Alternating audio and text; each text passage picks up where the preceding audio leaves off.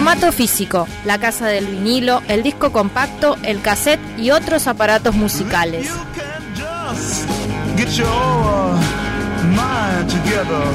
Damas y caballeros, buenas tardes, ¿cómo están todos ustedes? Bienvenidos y bienvenidas a Formato Físico, eh, segundo programa de la temporada 2023, de este programa que en un principio era 33 RPM, discos más radio, el programa del Club del Vinilo, y decidimos que eh, íbamos a ampliar la oferta eh, en función a, a que es mucha más la música que se puede pasar incluyendo los otros formatos físicos dentro del programa, ¿no? Es decir, cassette, discos compactos. Nos pasamos de revoluciones. Nos queremos. pasamos de revoluciones, exactamente. Muy buenas tardes, Adrián Rebolledo, ¿cómo le va? Muy buenas tardes, Fer. Muy buenas tardes. Buenas tardes, Leo. ¿Cómo andan chicos? ¿Todo en orden? ¿Qué dice Leo? Bienvenido a la casa. La vez Sí. pasada se quedó, andaba con una nana. Sí. eh, eh, y hoy está disponible. No era gripe aviar como habías dicho, pero No, no.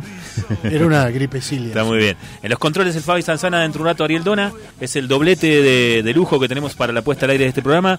Fido León está en la producción general de, de todo, en el todo del todo.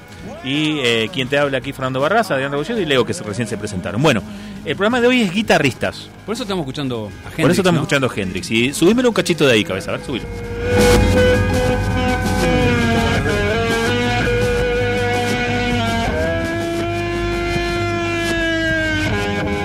Lo que estás escuchando es eh, una de las primeras aventuras eh, de, de la digitalización de la obra de Hendrix eh, en un disco muy, pero muy, muy así como escueto que se editó bajo el sello Reprise, que luego fue de, de Warner, ¿no? Cuando Warner Sí. empezó a comprar de todo, el catálogo Reprise pasó a manos de Warner. Y había un tipo, te lo voy a decir porque seguro que ni lo conociste, que se llamaba Mirá, no, me lo tengo que fijar porque no me acuerdo el nombre. Reprise eh, había comprado a su vez los derechos de los discos originales, ¿no? De, De Hendrix. De Hendrix. Sí, sí, sí, sí. Porque originalmente lo editaba, bueno, Polydor, lo editó Polydor y... Alan Douglas, me acordé. Al- Alan Douglas.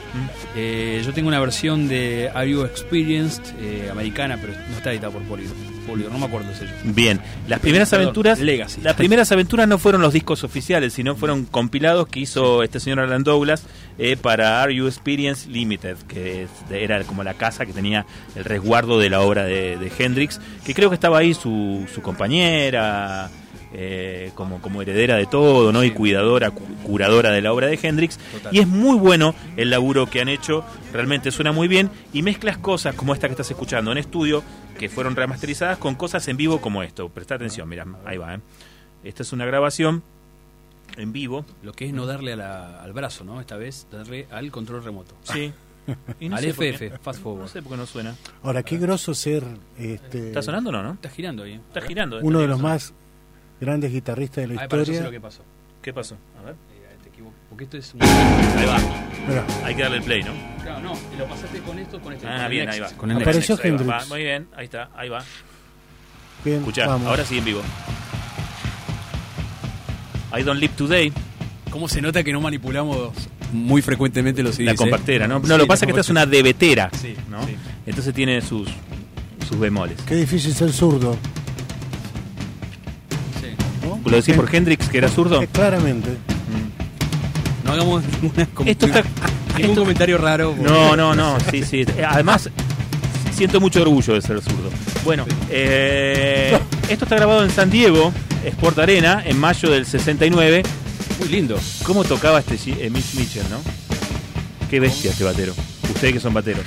Pero hoy es un programa de violero, estamos hablando de bateros. Claro, no, no. Bueno, no nos vayamos por la pero rama. lo que quería decirles que presten atención porque estas grabaciones de este disco eh, de, de Jimi Hendrix remasterizado de los tapes originales de vivo y de estudio hecho por este señor Alan Douglas son una masa eh, y el, el compilado se llama Kiss the Sky eh, que, De los que- 90, ¿no? Eso?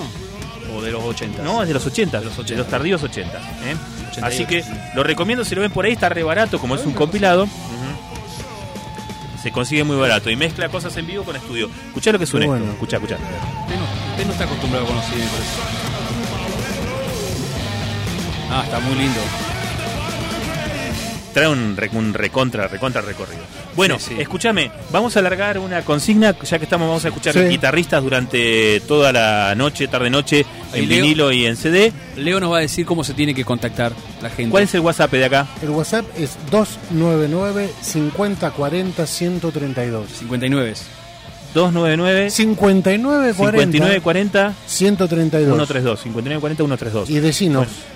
Sí, ¿cuál es eh, tu guitarrista favorito? es tan simple como eso, ¿eh? Sí, nada más, Sí, sí. Te ganás un beso del Leo. claramente. Ujú. Bien, eh, 299 500, ¿cómo? de vuelta, 299 5940 5940 132. Bien. Ahí en el, en el, ¿Cuál es tu violero favorito? en el intermedio del partido, ahí nos mandás el WhatsApp, Bien.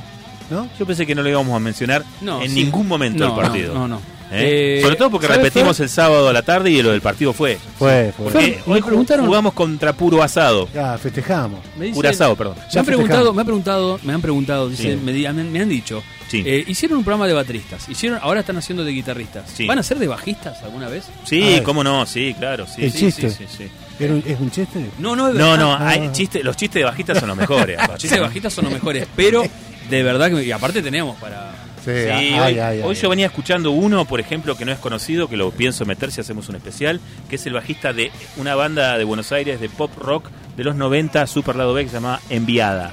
Ajá. Finísimo el Kia. Aparte acá hay- el operador también es bajista, me Sí. Usted quiere un Bueno, escúcheme, yo voy a alargar con un tema muy Largue, cortito, ¿les largue, parece? Y después vamos a hacer la primera llamada porque vamos a escuchar diversos guitarristas que nos van a contar cositas sobre guitarras también, ¿eh? Claramente. ¿Por qué estamos haciendo un programa de guitarristas hoy? Eh, no Porque sé, surgió. ¿De dónde porque surgió? pintó, vieja. ¿Pintó? Bueno. Sí, no, no tiene, no tiene un porqué. Ya Los me- reyes de las ya seis me encantó, cuerdas. me encantó ya el, el- la galleta. La galleta de Redondel Records. Ah, ah, te digo, capital88.5.com.ar es la web de, de Capital donde estamos saliendo. Hola señora, estamos saliendo en vivo, hay un streaming en vivo. ¿eh? Pasámela. Eh, y ahí La te, tapa. te voy a mostrar ahí, te, pará, ahí te lo paso. Me encantó el fondo que quedó de la guitarra esa. Sí. ¿Viste? El animal de Hendrix en vivo. Ah, pensé que Bueno. era. No, pensé que era Oscar Aleman. No, vamos a pasar a Oscar Alemán ahora. ¿eh? Oscar Alemán, eh, Muy bien. el gran violero de la República Argentina. Vamos, vamos. Discutíamos entre semanas si era Papo o no era Papo. No, es Oscar Alemán. Juanjo Domínguez tampoco. Es Oscar Eh. Alemán. Sí. Es Oscar Alemán. Si quieren pasa- hacemos una, una votación. Bueno, El su- el- aparte fue el que más la pegó afuera, el, el que más estilos hizo, el que más sonidos puso, el mejor showman, ¿no? Tenía de todo el viejo.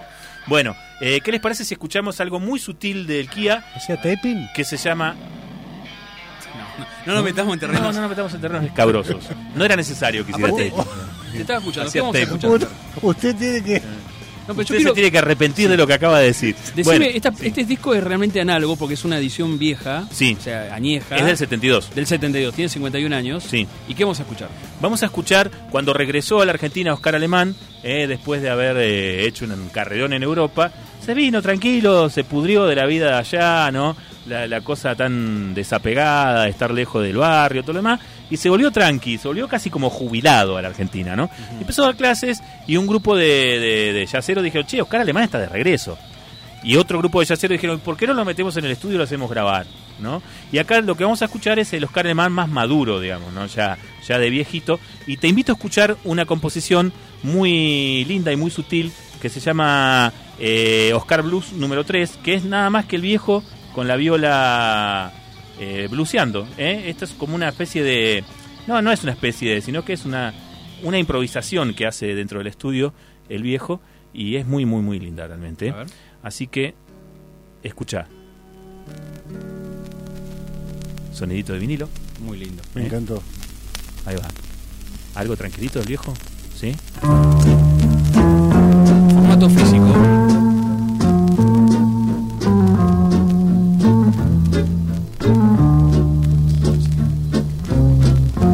Esta es la canción de Cuna Rusa. ¿eh? Puse el 3, yo quería poner el 2. Ah, bien. Ponga el 2. Pongo el 2, ¿no? Ponga el quiero dos escuchar el porque 2. dijimos ¿No será el blues. blues? Sí, el blues, quiero blues. Claro. Yo escuché como un vals. y- ¿Esto es blues o no? Sí. Aguante Oscar Alemán, aguante todo. ¿eh? Me gustó esto. Ahora ya, sí, ya va. me gustó. Formato físico, en vivo por Capital.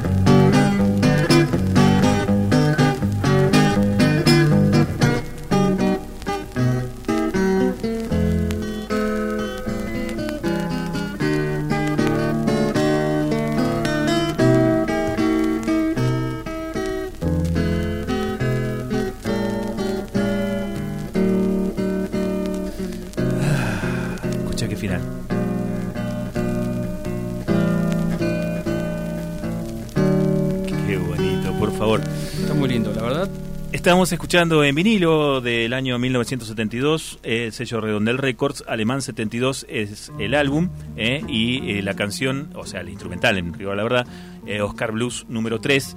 El viejito Oscar Alemán cuando regresó a la Argentina, solito con su guitarra Epiphone improvisando en el estudio. Este disco es una belleza, se lo recomiendo a todo el mundo, lo busquen en YouTube. Es como una contradicción, ¿no? Que un programa de formato físico esté recomendando cosas en YouTube, pero lo real y concreto es que la gente escucha en redes, ¿no? Sociales digitales. Así que, eh, bueno, vamos en esa. Búsquenlo, se llama Alemán 72. No es mala la recomendación igual, Fer, ¿eh? porque a veces uno va a, esto que no tiene el acceso directo a este material, lo escucha en YouTube y por ahí se engancha y quiere buscar después, lo busca en Mercado Libre, busca el disco. Esta, se consigue en vinilo y se consigue en CD también. Escuchar la música en formato físico es algo totalmente diferente, lo seguimos defendiendo y apologizando en este programa. Dijimos que íbamos a hacer contacto con eh, diversos guitarristas en el transcurso de, del programa de hoy, eh, uno o una por bloque. Vamos a arrancar eh, con quien para mí es una de las mejores violeras de acá del sur, ¿sí? Aunque ella se va a poner colorada y va a decir, no, ¿qué dice, señor? ¿De qué está hablando? Pero estoy hablando de que sí, de que realmente su impronta con la guitarra y su sonido es eh, que eso es lo que define un buen o un mal guitarrista, una buena o una mala guitarrista, si tiene o no su sonido, ¿no? Y ella lo tiene. Se llama María Suárez, ¿eh?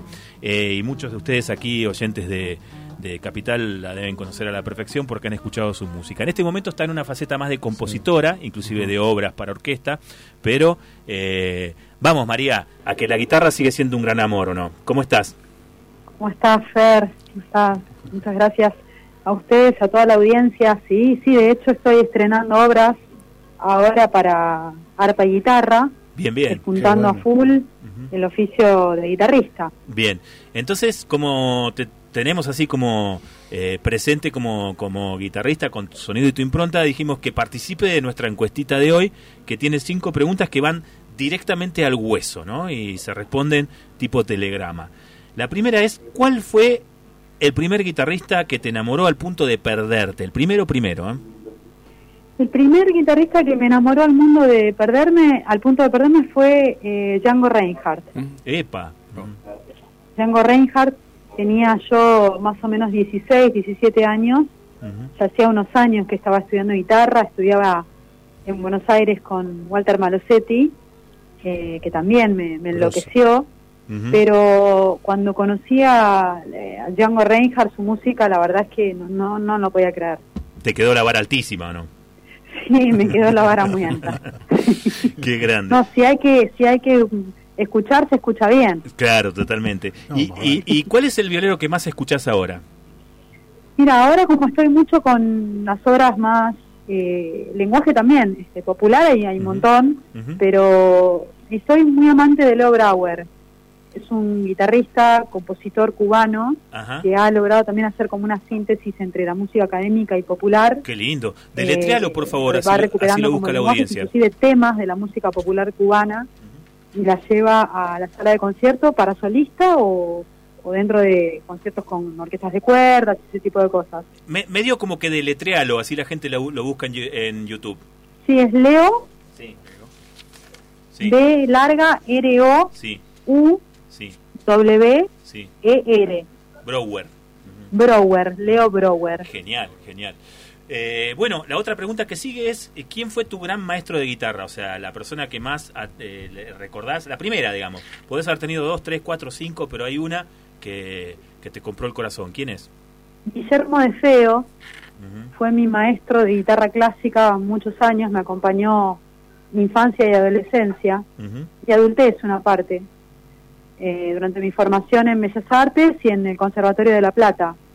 Eh, bueno, fue un gran maestro, era muy rígido, muy estricto a la escuela antigua, pero era un gran maestro y me quería muchísimo. Qué grande. Bueno, vaya nuestro recuerdo a él. ¿Cuál fue tu primera viola, María? Yo tuve como primera guitarra a los nueve años una antigua Casa Núñez. Bien, un caño, un caño. guitarra. ¿Y, la primera eléctrica? las guitarritas de estudio. Claro. ¿Y la primera eléctrica? Y la eléctrica, bueno, la mía, la que me acompañó muchos años, la Epiphone 335. Viola, violaza, recontra violaza. Tremenda, la Sheraton. muy bien. ¿La tenés todavía? La tenés todavía, ¿no? No, no la tengo, la tuve que vender el Ah, año mirá. pasado. Mira lo que debe haber Sí. sido, ¿no? Sí, fue duro, fue duro. Una pero suerte bueno, de duelo. Eh, ¿Cuál es tu sonido favorito de guitarra? El sonido favorito de guitarra es el, hoy en día es la guitarra nylon. Ajá. Eh, Bien. La guitarra, digamos, el Española, sonido natural dicen, del ¿no? instrumento con cuerdas de nylon, la verdad. Bien. Eh, Estoy como en búsqueda de, de ese sonido. ¿Volverías a la eléctrica? ¿Por qué no? Sí, Muy bien. totalmente. Muy bien. Sí, sí. Tira, tira. Totalmente. Ti- ti- Tiene, tiene su color y tiene su estética. Bueno, María, te dejamos un abrazo muy grande porque sabemos que está dando clases, no te queremos robar más tiempo. Gracias por participar en esta pequeña encuesta y gracias por darnos la música que nos da siempre. Bueno, muchísimas gracias, Fer. Muchísimas gracias a la producción, la audiencia, eh, por seguir la- los pasos y por difundir la música local. Muy bien, un abrazo grande. Un abrazo muy grande. Chau, chau, María. Era María. Suárez, la estabas escuchando, estamos entrevistando un guitarrista por bloque, ¿no? Después van a venir rockerazos, Sí. ¿eh? Y un yacero, tengo guardado un yacero ahí Muy en- bien, en la- muy la manga. Pero bueno. vamos a escuchar dos rockeros rockeros, ¿no? Sí. Más del tío, ¡guau! Eh, ¿Quieren que vayamos haciendo como un... El, el rockero que, que uno de los rockeros eh, Sí. tiene unos gustos también que van por otros lados, ¿eh? Así que Eh, este, le gusta mucho el folclore también. le gusta mucho el folclore, Mm. el tango Sí. eh, y también le gusta mucho la música melódica Sí. tipo iracundos, esas cosas. ¡Epa! Lo conozco. Mirá, mirá. Sí, sí, lo conoce sí, y ha tocado con él usted. Sí, claramente. Bueno, listo. No spoilemos más, así No, le no, contamos no, después. no, no. Lo que le voy a invitar a escuchar a la audiencia es a una mujer que la, la hemos escuchado en especiales de chicas superpoderosas, que se llama Ellen McIlwain, que es una mujer que vivió en los Estados Unidos muy poco tiempo, porque su papá era marín. Y trabaja esto, ¿ves? El vibrato con los dedos, que por momentos hace que, que, parezca, que parezca que está o desafinada o fuera de velocidad, ¿no?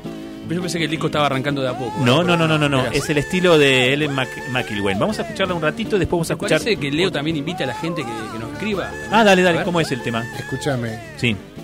Llamanos al 299. No, no, o no llame, mandá un audio, mensaje. Audio. O audio. Audio o mensajito de Audio o texto. mensaje de texto. Esto es WhatsApp. WhatsApp. WhatsApp. 299 59 40 132.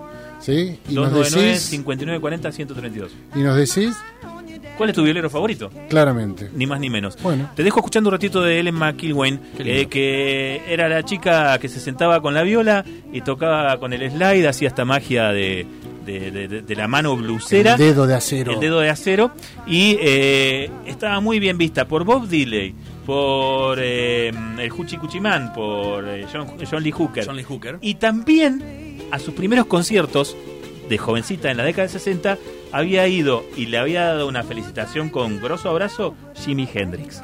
¿Eh? Así que eh, él apuntaba como para ser una leyenda, pero de la mina no le interesó. Así que se dedicó a otra cosa. Tiene muy pocos discos, los pocos discos que tiene grabados son de la década del 70. Bueno, Eh, menos mal que dejó unos surcos. Sí, dejó algunos surcos. Escuchalo un ratito y luego por ahí ponemos una, una viola femenina más rockera, ¿no? Sí. Escucha, esta es Ellen McIlwain. Know, Daddy, that you're making me feel this way. uh. Cause I sit here so quiet and my little girl part I play. uh. Yeah, I'd be willing to bet that you got no idea of the secret in this lady's heart. Yes, I would, yeah. That you got no idea. Of the secret in this lady's heart.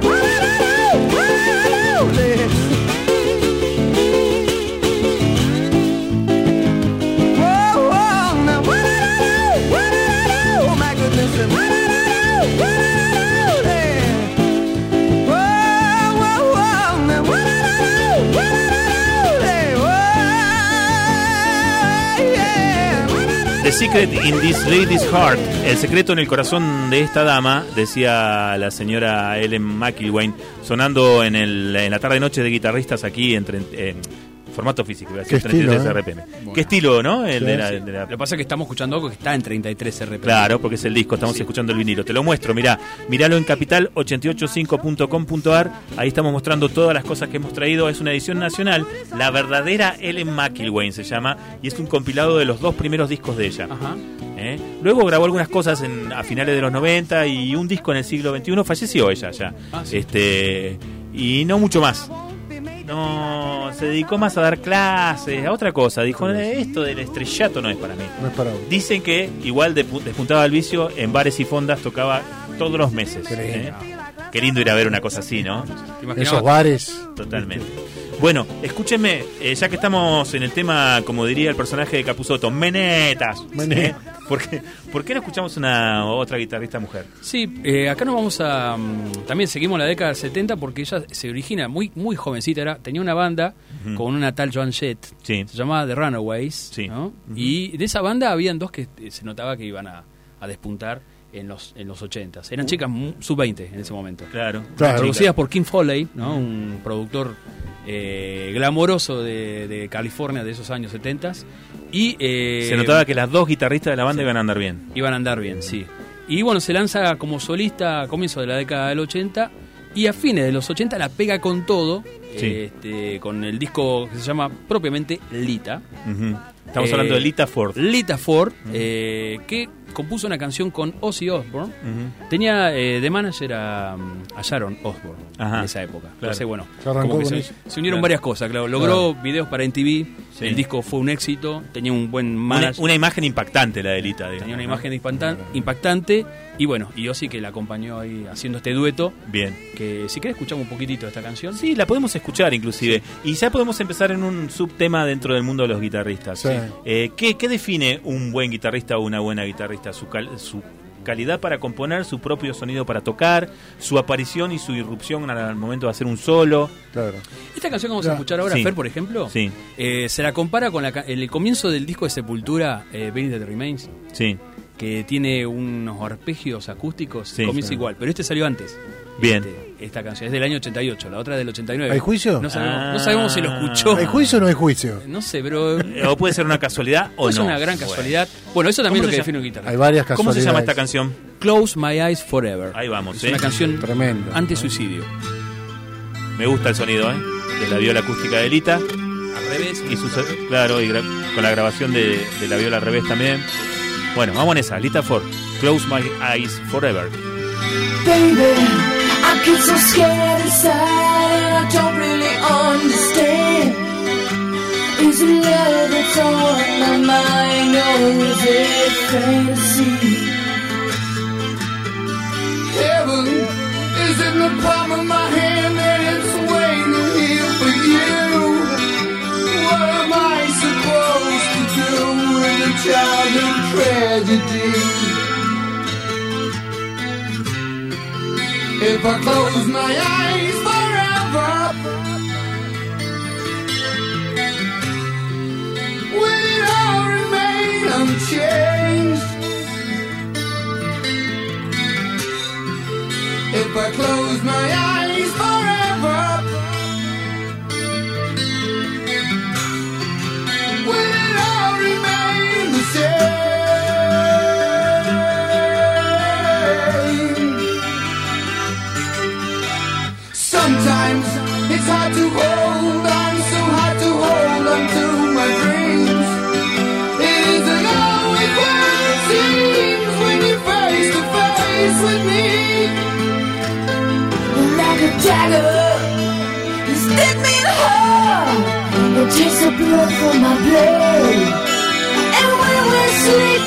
shelter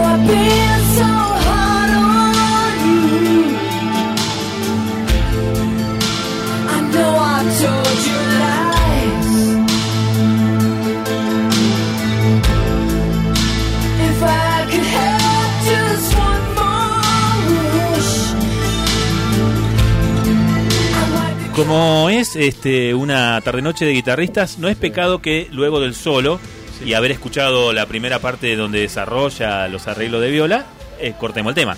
No, está bien, sí. Está bien, ¿no? Está bien, está bien. está No bien. habla mal de nosotros en la noche de esta noche. Lo ¿no? peor que podemos hacer es Sí. cortar en medio de El eso. solo, claro, eso, eso sería lo imperdonable. Bueno. Eh, Close My Eyes Forever, cierra mis ojos Bien, para siempre. Acá tenemos una, una- un ejemplo de la síntesis en, en hacer un solo. No es un solo súper explosivo, una melodía que metió que acompaña el resto de, de la composición. Bien, sólida. Está muy bien. Un arreglo re lindo. Sí. Después vamos a hablar de eso, ¿no? De meter muchos dedos o pocos dedos. Claro. Hablando de meter dedos, Sí, escuchen, A ver, es- escuchen esto que se va a venir ahora. Esto es. Eh, Esto un- es Robert Williams, Sí. Gary Moore. ¿Sí? Robert William Gary se llamaba. ¿Así? Mirá, Robert más Williams conocido como Gary, Gary Moore. Moore. Acá está rifiando lo loco el pibe, ¿no? Sí. pero ahora empieza. Escuchá, Escuchá, se viene la lluvia de dedos. se pudrió todo. Escuchá. Ahí va. ahí.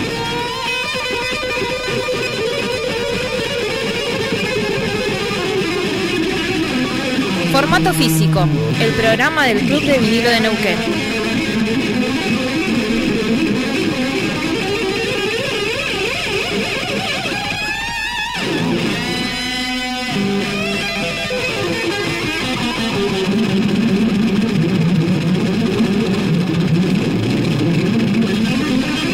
Qué manera de meter dedicos, ¿eh? Impresionante. Impresionante. Bueno, esta es la apertura de un gran disco, ¿eh?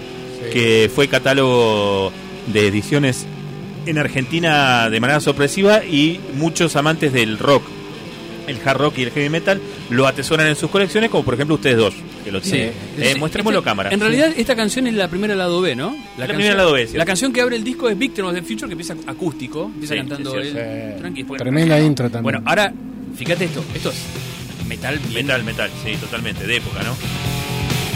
Vamos, en esa. Sí. Ian Pace como baterista. Uf, Sí, no, no, si vamos a hablar de los, Un bandón. de los nenes que tocaban en este disco, Sí, sí. eh, morimos. Bueno, eh, escuchá esa viola. Monstruo, monstruo. Bueno, eh, se llama Gary Moore el tipo. La gente lo conoce por haber tocado en Team Lizzy. La Sí. gente lo conoce Skid Row. Tiene una banda llamada Skid Row. era en una banda que se llama Skid Row. Y la gente lo conoce globalmente por su sonido como blusero. ¿sí? Partió ya Gary hace Sí, rato. sí. Este, pero la pegó a nivel global con sus discos dedicados al blues, ¿no? Este, nosotros hoy vamos a escuchar cerrando este bloque un bluesacho de, de Gary, pero antes vamos a hacer algún pasaje por otros Otro eh, momentos de- de este disco. de este disco de Victim of the Future. Ya. ¿Cómo suena, no? La forma de las cosas. Este tema de Jeff Beck, ¿eh? que versionó como buen inglés el señor Gary Moore. Bueno, ¿Va a dejar el solo de este tema? Porque Sí, el solo sí. es tremendo. es lo mejor del disco, me parece. Ah, bueno, pero me están ap- apretando. ¿Qué apretando. No, lo, lo mejor del disco es, para mí, lo que pasó recién. El Sí, la intro. Marvin Sky, ese, el sí, ataque, también. bueno. No, pero esto, esto es un... Esto, ¿sabes Es cómo un se tema- Acá está Empty Rooms, la primera versión de Empty Room Sí. está acá. Qué, qué lindo, qué lindo cuando un violero tiene su propio sonido, es virtuoso y además, como si esto fuera poco, también te entrega lindas canciones, ¿no? Que era, que era algo que a- al Gary le encantaba, ¿eh? Con corito de la época y todo. Ahí va, escuchá.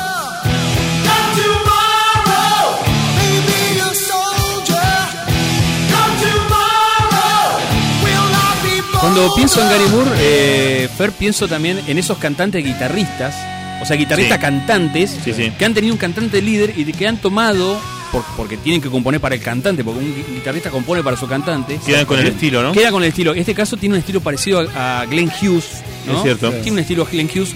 Como Richard Zambora tiene un estilo parecido a John Bon Ah, Jovi. claro, y van- como John Sykes. Como John Sykes tiene un, un estilo parecido a David Coverdale para Sí. cantar. ¿no? Es cierto. Se va el Fabi, ¿eh? Y entra Ariel en los controles. Muy buenas noches, Ariel. ¿Cómo le va a usted, señor? Hola. ¿Trajo la Bien. cinta abierta o no? No trajo la cinta abierta hoy, ¿no? No. ya le está pidiendo la cinta abierta. Ya lo estamos apurando, ¿eh? Claro. Bueno, eh, escúchame, nos tenemos que ir a una tanda. Y antes de ir a la tanda vamos a escuchar... eh, ah, no, ¿quieren escuchar solo este tema? ¿no? Sí. Ahí viene el Sería Ahí viene solo, viene. Sería. ¿Sí? Ahí viene. Ahí viene, escuchá. Tiene estribillo y solo. Bien, escuchamos solo este tema y después escuchamos un poco de blues de. Gary Moore, ¿sí? ¿Hacemos así? Sí, ¿En hacemos- ese orden? Sí, porque. Bueno, estamos No escuchando guitarristas hoy por la noche aquí en 33 RPM y ahora es el turno de Gary Moore y escucha lo que es de Solacho, ¿eh? Ahí viene. ¿eh?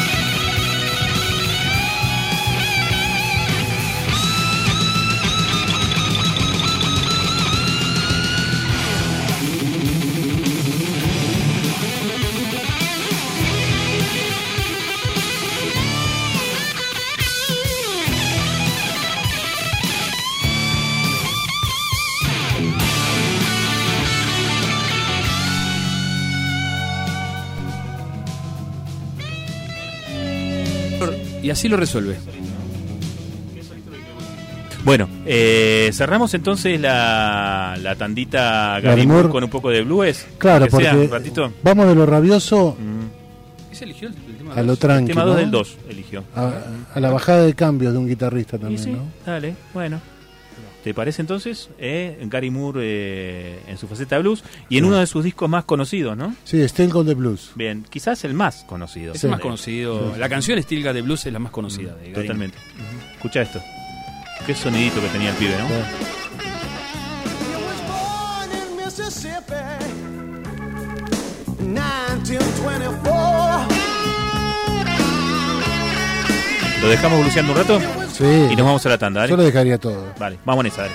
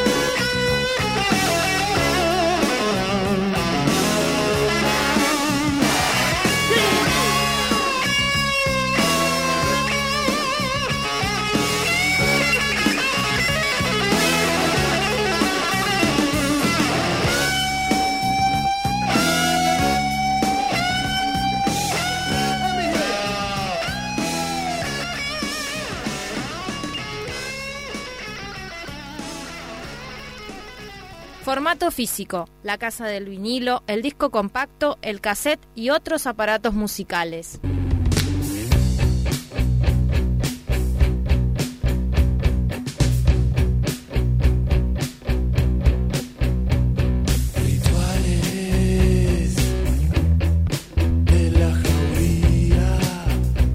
Damas y caballeros, siendo las 9 menos 20 casi ya en toda la República de la Patagonia, estamos de regreso con el segundo bloque de este especial dedicado a guitarristas eh, y en este caso le vamos a dedicar eh, unos minutos a, a un guitarrista de la región eh, y a otro guitarrista de la región y a otro guitarrista de la región y así. Le vamos a hacer un bloquecito con violeros de la región que te comento, ¿no? Eh, esto no es una enciclopedia, van a faltar un montón de violeros Sí, y violeras de acá. vale, sí, sí. Tenemos preparado muchos especiales este, de este tipo. Es muy amplio el tema. Totalmente, el tema de guitarristas, imagínate, ¿no? Y aquí en la región hay muy buenos. Por ejemplo, hoy no va a sonar el Rafo Green, que sonó eh, hoy temprano en, en uno de los cortes de aniversario de, de Margarita Los Chanchos, ¿no?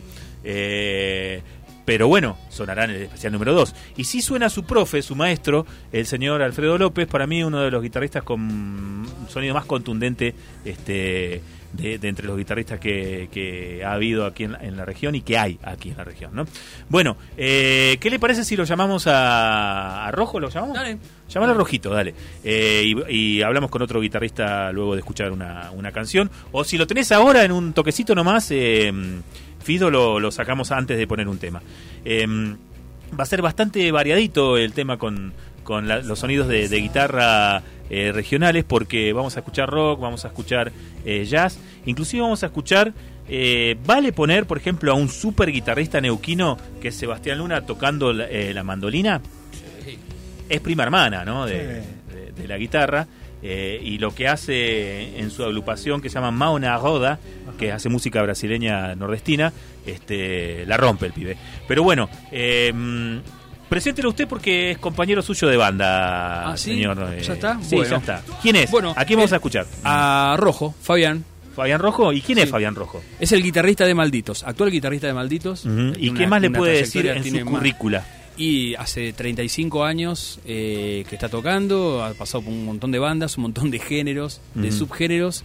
Eh, hoy también tiene un doble rol de, de productor también. Tiene La Milagro Sala, que es su el santuario, el estudio, eh, estudio ensayo, sala de ensayo. Eh, así bueno. Y un este, gran amigo. Un gran amigo, un hermano de la vida. Exactamente. Bien, eh, ¿está del otro lado, Fabi? Estoy de este lado, buenas noches. Escucho medio bajito, pero acá estoy. Bien, bien, bien. Eh, Nos estamos sintiendo a pesar de que nos escucha abajo. Eso por estar en la península, maldito. Es habitante de la península, ¿no? Exacto. Sí, este es otro mundo. Bien, ¿qué? Cuando dice la península, ¿a qué se refiere? La península Rocacó, Lago Pellegrini. Muy bien, impresionante. Eh, eh, eh, la casa en el agua. Muy bien. Sí. eh, escúcheme, este es un cuestionario de cinco preguntas, Fabi, que, mm, que son al hueso, ¿eh? Y que de, de respuesta, digamos, simple y resolutiva. Por la van a ejemplo, hacer difícil.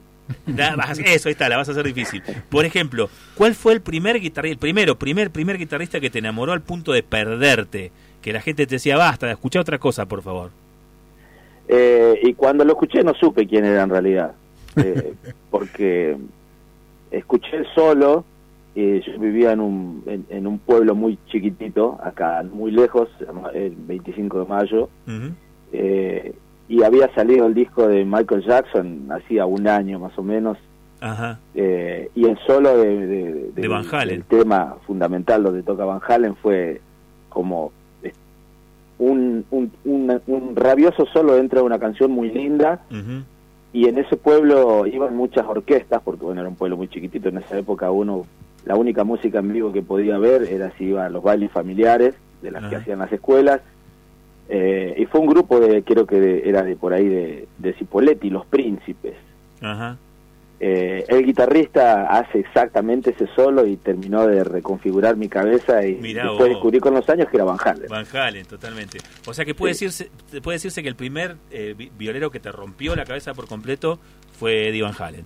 Sí, sin saber que la guitarra con los años iba a ser algo que, que, que- que me interesara tanto. En ese momento no me di cuenta, solo sé que fue el primer solo que escuché, eh, era inexplicable porque me parecía que el riff de, de inicio, más allá de que compartió con otro gran guitarrista la grabación del disco, fue tremendo y lo recuerdo como lo- la vez que me atravesó la guitarra sin todavía saber a dónde iba a terminar definiendo mi vida. Mira, bien, y terminaste siendo un violerazo, digamos. Subí, No, un cachito de ahí, por su a- cuenta. subile un cachito de ahí, que, que- Ariel, que, que me parece que, mira, escucha, acá está sonando. ¿Lo alcanzás a escuchar? Sí. Sí, sí, al sí, Michael. ya, estoy, ya estoy bailando ya. Muy bien. Subilo, se, subilo, se lo voy a llevar al rojito, a ver. Subí, subí, escuchá. Porque ahí viene el solo. Vamos a escuchar el solo y seguimos. Aguantá. O ya pasó el solo. Falta, falta, ahí viene, ahí viene. Ahí- ahí Está el estribillo previo al solo. Dale, dale, ahí viene, viene, va. Por favor. Y lo metió en una sola toma, ¿eh? Eso es tremendo. Eso es tremendo, ¿no? Pasó. Venía muy afilado, venía Bien, muy afilado. Totalmente. Pasó rápido porque tenía que dejar a los pibes en la pileta, esto es cierto. Era así. Tenía que dejar a los pibes en la pileta y, o sea, buscarlos de la pileta. Y, y se metió y grabó este solo. Ahí, subilo, mira.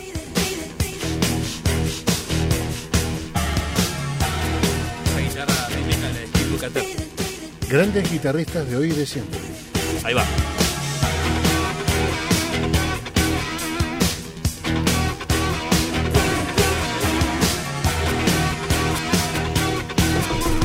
Y ahí viene, ¿eh? que liberen a la bestia de la jaula. Por favor.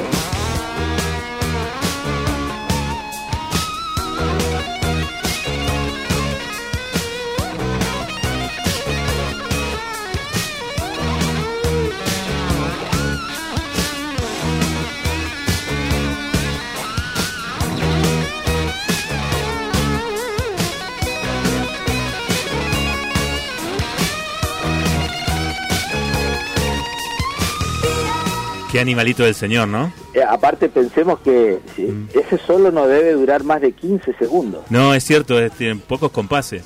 Una En- bestialidad. En, en un, en, un, en un instante muy breve, todo hizo todo lo que estaba haciendo, todo lo que tenía lo tiró en la artillería y bueno, a mí me, Toda la carne- dije, toda la me- carne me en el atravesó, me partió en dos. Está.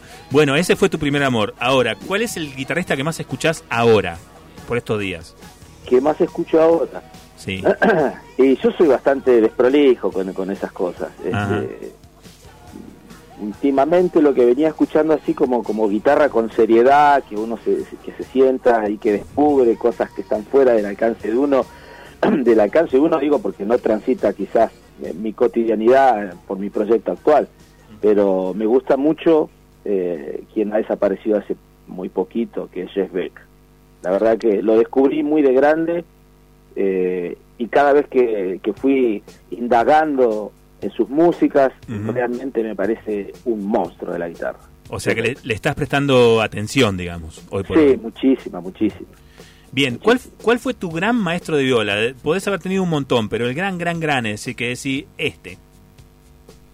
Eh, eh, Sos, sos bastante autodidacta, ¿no? Pero algún maestro Claro, tenés que lo haber que pasa tenido. es que yo he tomado, yo he tomado un poquitito de, de muchos que a su vez esos han tomado de otros tantos y así es como que se va armando una, un- una gran escalera en donde es difícil identificar quién fue el verdadero.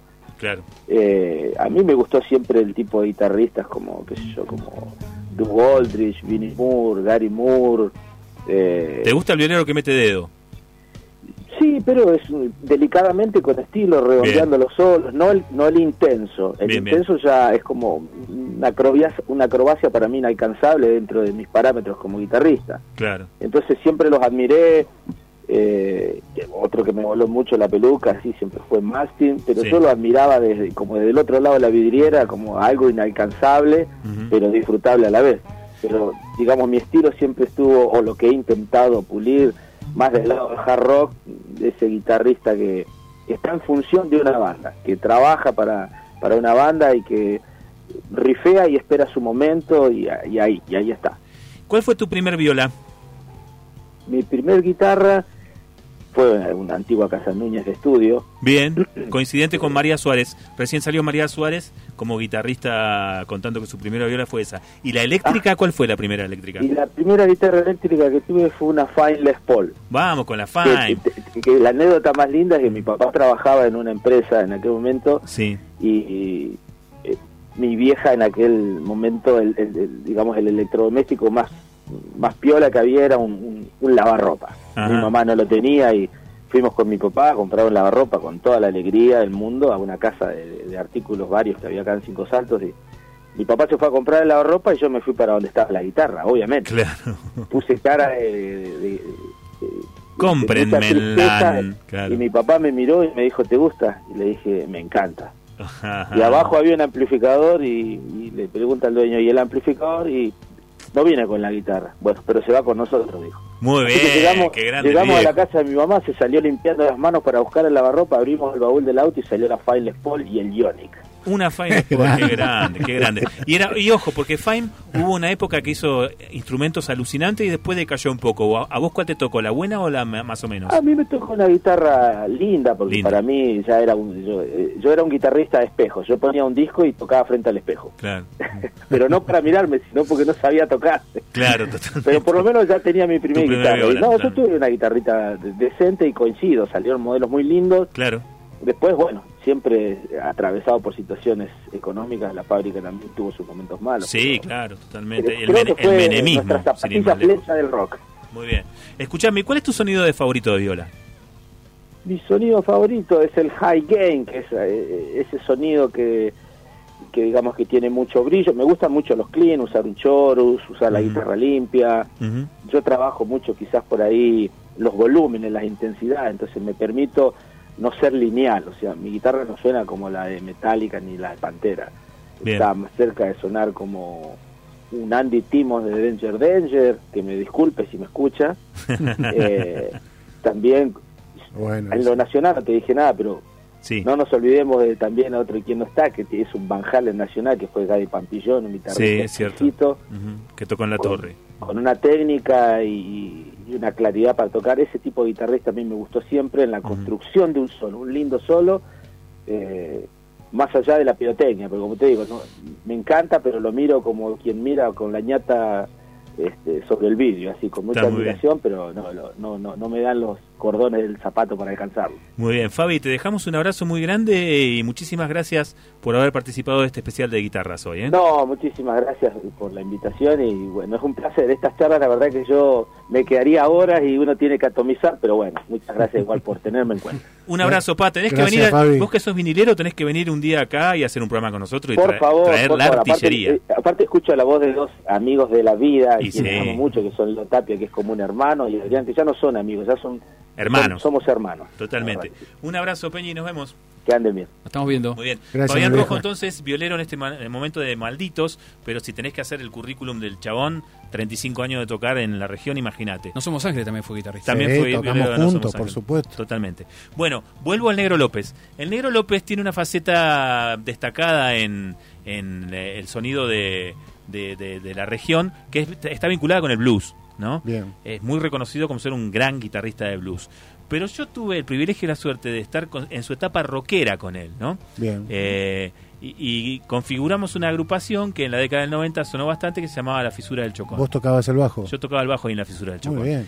Eh, traje la grabación de... Nunca la escuché la fisura del chocón. Hoy lo vas a escuchar. Qué bueno. Eh, traje la, la grabación del disco Antisocial Anti- Alter Ego, que es un disco que grabamos en el 97 porque habíamos ganado un concurso eh, de, de una radio de Bahía Blanca, mandamos un demo para allá y ganamos. Muy bueno. Y, y te dejaban, eh, no me acuerdo si eran 15 horas de grabación para que grabaran uno o dos temas que luego saldrían en un compilado. Nosotros fuimos ensayadísimos y usamos las 15 horas para grabar un disco entero, ¿no?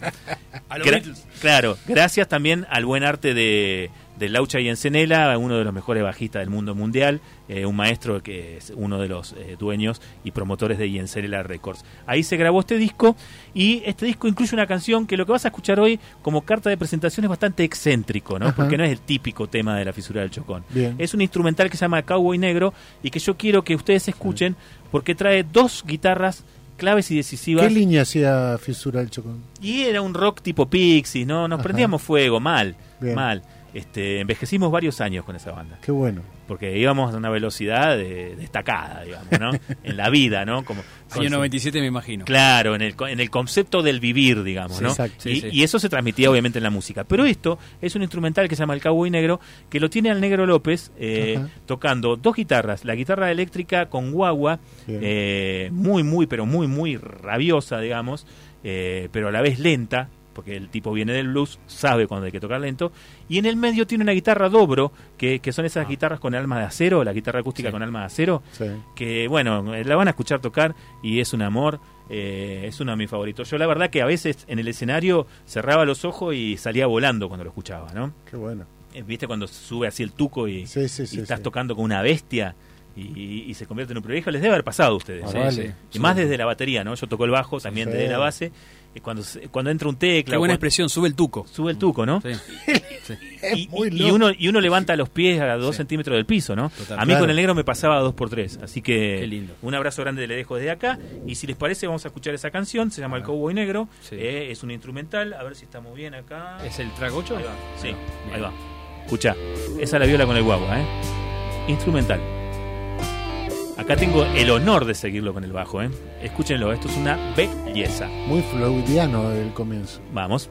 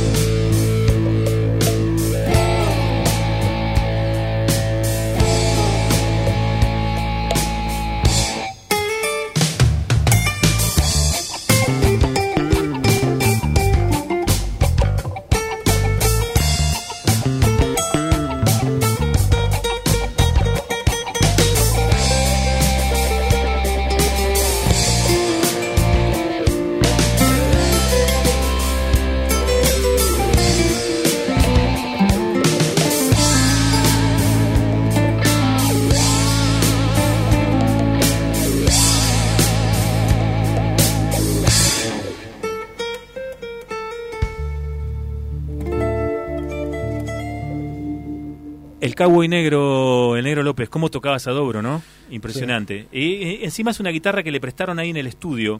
Eh, repito, caímos a grabar dos temas y terminamos grabando 16, ¿no? Es muy fuerte. Eh, y cuando el productor del disco, el Laucha Vincenera, vio que el negro era una bestia, le dijo, tengo algo para mostrarte, a ver si tenés algún tema para meter esto. Y le trajo la dobro, que la usó en este tema y en este otro también, escuchá. Ahí con el slide de fondo, ¿eh? Ahí canta él, no el cantante de la banda. Ah, bien. Es nuestra balada mamona del disco. Bien, ¿eh? bien, bien. La tarde es suave y el cielo azul. Bueno, eh, te quiero pasar algo más. Voy a sacar la cortina de acá, discúlpame. Te quiero pasar algo más de música regional. No, está bien, a ver. Ahí te paso el compact. Estamos escuchando guitarristas hoy y estamos en un bloque de guitarristas regionales y por eso escuchábamos a Alfredo López. La caja quedó allá, Eh, ¿Dónde quedó? Acá. Ahí está. Y eh, está bien. Y les había hablado.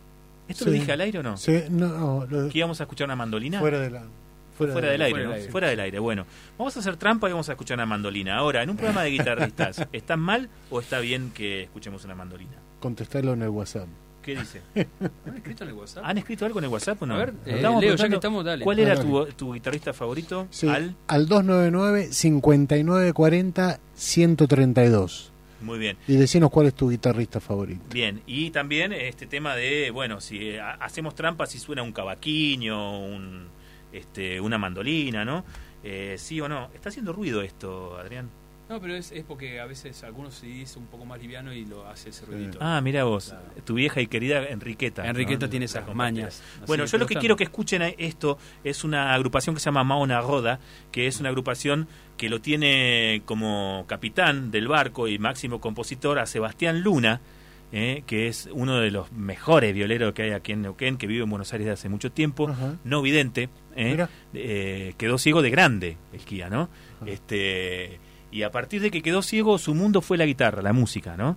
Eh, al mejor estilo Stevie Wonder, digamos, ¿no? Todo lo que sucede en su inner vision, su visión hacia adentro, es música. Bien. Entonces, tiene una banda de tango, tiene una banda de rock, tiene una banda de blues, es director del coro de ciegos de la ciudad de Buenos Aires, eh, Ah, tiene una banda... Claro, tiene una banda de, de- de música brasileña, hay que sacarse el sombrero con el Seba, Sí, es sí. un grande. Y aquí no toca la guitarra, Ajá. aquí toca la mandolina y el cavaquinho, que es la, digamos, la instrumentación más eh, habitual dentro de este estilo de, de música, ¿no? Que incluye varios géneros del norte de Brasil. Y ha hecho una versión de lo que sería, como decirte, un smoke on the water de, de la música brasileña, que es eh, el, el tema Asañado, que es de Jacobo do Bandolim, eh, que es un- una samba lloró, ¿no? Que es una cosa muy popular y cuando alguien quiere pelar en Brasil, te lo toca, ¿no? Así que él... Sería como el pájaro campana cuando viste que Claro, le tal cual, como pájaro campana de Brasil. El que, el, el que quiere Ahora, pegar toca ese tema acá. ¿cuándo se decidió grabarlo? Cuando viajó a Brasil con este proyecto de Mauna Roda y en una rueda de tocar así en vivo se animó a tocarlo. Y cuando vio que la muchachada allá en Brasil se levantaba y lo ovacionaba de pie, el tipo dijo, bueno, me parece que lo voy a grabar, Y sí. ¿no? Da como para grabarlo. Sí, sí. Así que, para que lo busco, sería el track número 12. Ponelo vos que tenés Bueno. experiencia en, en tu propia compactera. Es el tema que cierra el disco ¿El de número Mauna 12 me Roda. dijiste? Sí, eh, Lloró Brasilero Ahí está. eh, que es eh, ni más ni menos que el hazañado de Jacobo do Bandolim y la mandolina del Seba Luna cerrando el segundo bloque de guitarristas hoy aquí en formato físico.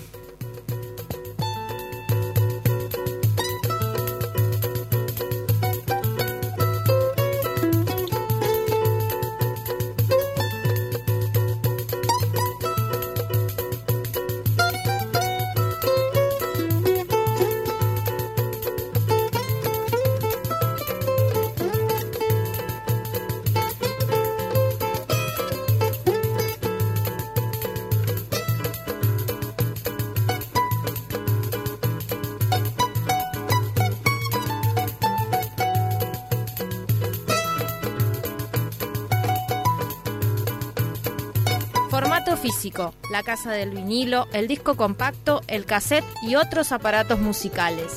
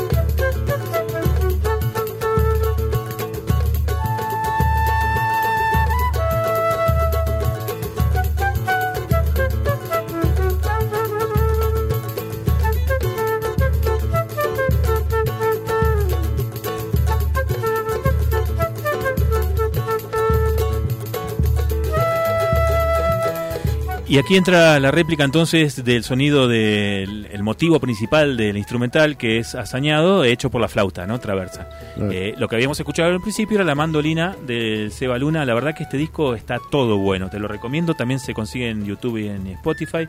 Eh, se llama Mao Na Roda, así como te lo digo, Mao Na Roda. Eh, Lloro Brasilero es el nombre del disco y estamos escuchando guitarristas de la región tocando eh, aquí en este bloque de 33 RPM dedicado a guitarristas. Hemos pasado dos, habíamos traído tres, pero hemos llegado a pasar dos. Vamos a guardar el tercero, que es Diego Esandi, guitarrista de jazz, al que vamos a entrevistar en el último bloque del programa igual, pero eh, lo vamos a escuchar cuando hagamos el especial número 2 de, de guitarristas en el transcurso del año. Supongo que el 3 también vendrá, Sí, ¿no? sí, Hay varios. un montón de violas. pero- me Muy dijeron que me, eh, me dicen por cucaracha que va a haber Sí. un especial de guitarrista de hard rock y de metal. Sí, Y- sí, y sí. profundizando también, bueno, un- le mandamos un saludo a Patricio, Claro. eh, que quiere también indagar, meterse en el mundo de los guitarristas del black metal, del death y todo ese tipo. O sea que vamos a ir eh, incursionando el hard y el heavy y vamos a llegar hasta los... a las A profundidades. a las guitarrista, profundidades. a guitarrista de base, ¿no? También. Muy bien, muy bien. Eso será entonces en el transcurso del año y estamos escuchando de todo, la verdad. Hemos Porque escuchado hasta acá muñeca. de todo. De todo. Eh, nos vamos a una tanda y vamos a volver el- eh, al toque nomás y vamos a volver con un tipo que se malacostumbró a tocar con excelentes guitarristas y nunca tocó con ninguno del medio. Siempre fue cosa grosa, ¿no? Allá arriba. ¿Quién será? Bueno, te vas a enterar cuando volvamos. Chau. Estás escuchando Formato Físico, martes de 20 a 22.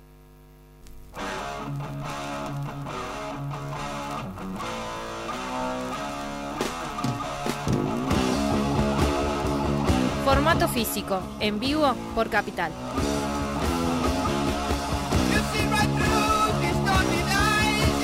Y si vamos a hablar sobre guitarristas que tienen su propio sonido, eh, uno de esos dentro del rock es, eh, te digo, cuando te digo uno de esos, te digo el top 5 de uno de esos. Es el señor Tony Yomi. eh, si estuviéramos haciéndonos los chetos, diríamos Tony Ion Me. eh. O- claro. Tony I-. Ion Me. De Black Sabbath. Black Sabbath. Eh, no, eh, de Tony Yomi de Black Sabbath. Este, que bueno, eh, el disco que estamos escuchando para, a ver, voy a darme vuelta para buscar la tapa. Sí. Este disco que estamos escuchando se llama Sabbath Bloody Sabbath, diría. Este, Sabbath, Bloody Sabbath. Sabbath Bloody Sabbath. Ni más, ni- sa- el Sabbath, Sangriento Sabbath, que tiene una de las mejores tapas del mundo mundial. ¿Esto es una edición original? Eh, no, no, es una reedición. ¿Reedición así? ¿Con este...? Sí, sí, sí. ¿Con Warner y todo? Sí, sí, sí, sí. Muy respetada. Muy grosa la edición. Muy bonita la reedición. Sí, muy bueno, eh, la estamos mostrando en capital885.com.ar, eh, donde estamos eh, saliendo vía streaming. Saluden, chicos, a la cámara. Hola. Hello. Bien, eh, y mostrando obviamente la- las cosas que estamos haciendo. Te, muestro la tapa, porque la tapa es una obra de arte de, uno de los ilustradores más famosos del planeta Tierra, porque Apa. es el que hizo la, los afiches de la, de la saga de Star Wars y de la saga de Harry Potter, por ejemplo. Ah. Este disco, O No es sea, poco. eh, claro, No es es un tipo que, digamos, sus dibujos los has visto. estadísticamente este disco, que este año cumple 50 años, Sí. eh, fue el primero de Black Sabbath en entrar en el top 10. Mirá Se vos. ubicó Mirá. en el- los Bueno. primeros cinco puestos. En Estados Unidos, estamos hablando del Billboard, y estuvo picando ahí casi al número uno, pero bueno. ¿Por qué estamos escuchando esta cortina de Black Sabbath? Porque hoy vamos a hacer en el tercer bloque de este programa de guitarristas un bloque dedicado a Ozzy Osbourne, que es un tipo que desde jovencito, es decir, desde que estaba en Black Sabbath, se malacostumbró a tocar con buenos guitarristas. De pequeñito. Claro, y lo celebramos, ¿no? Porque teniendo la vara alta de haber tocado con Tony Yomi, de- a partir de ahí, eh, los distintos guitarristas que fue eh, seleccionando para su carrera como solista son increíbles y alucinantes. Probó con uno que blinqueamos, con uno Sí. de los que escuchamos hoy, que se Sí. pasó al blues, Sí, que estamos hablando de Gary Moore. sí, Gary Moore fue el guitarrista original de Ozzy, ajá. Mirá. pero no, no, no, no hubo. De la primera etapa. de la primera etapa, cuando Bueno, qué, buen- qué bueno que se fue y, Sí. y este lo llamó a Randy Rose. ¿no? Tenemos al siguiente invitado en esta noche que también estamos haciéndole eh, pequeñas preguntas, o mejor dicho, un pequeño cuestionario de grandes preguntas a distintos guitarristas de la región y lo va a presentar usted eh, porque Ah. es su, su hermano de banda. No Preséntelo nomás. Sí. Turquito Swain.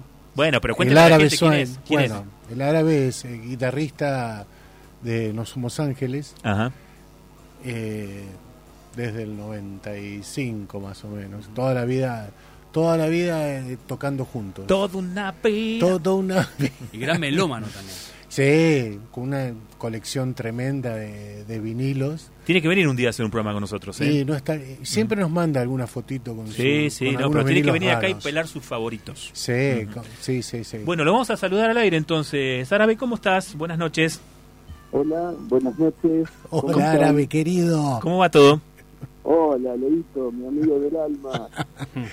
Gracias, mi amor. ¿Cómo está todo? ¿Sabes que hemos hecho pasar hasta ahora a tres eh, guitarristas, no, dos guitarristas, eh, preguntándole una pequeña encuesta de cinco preguntas?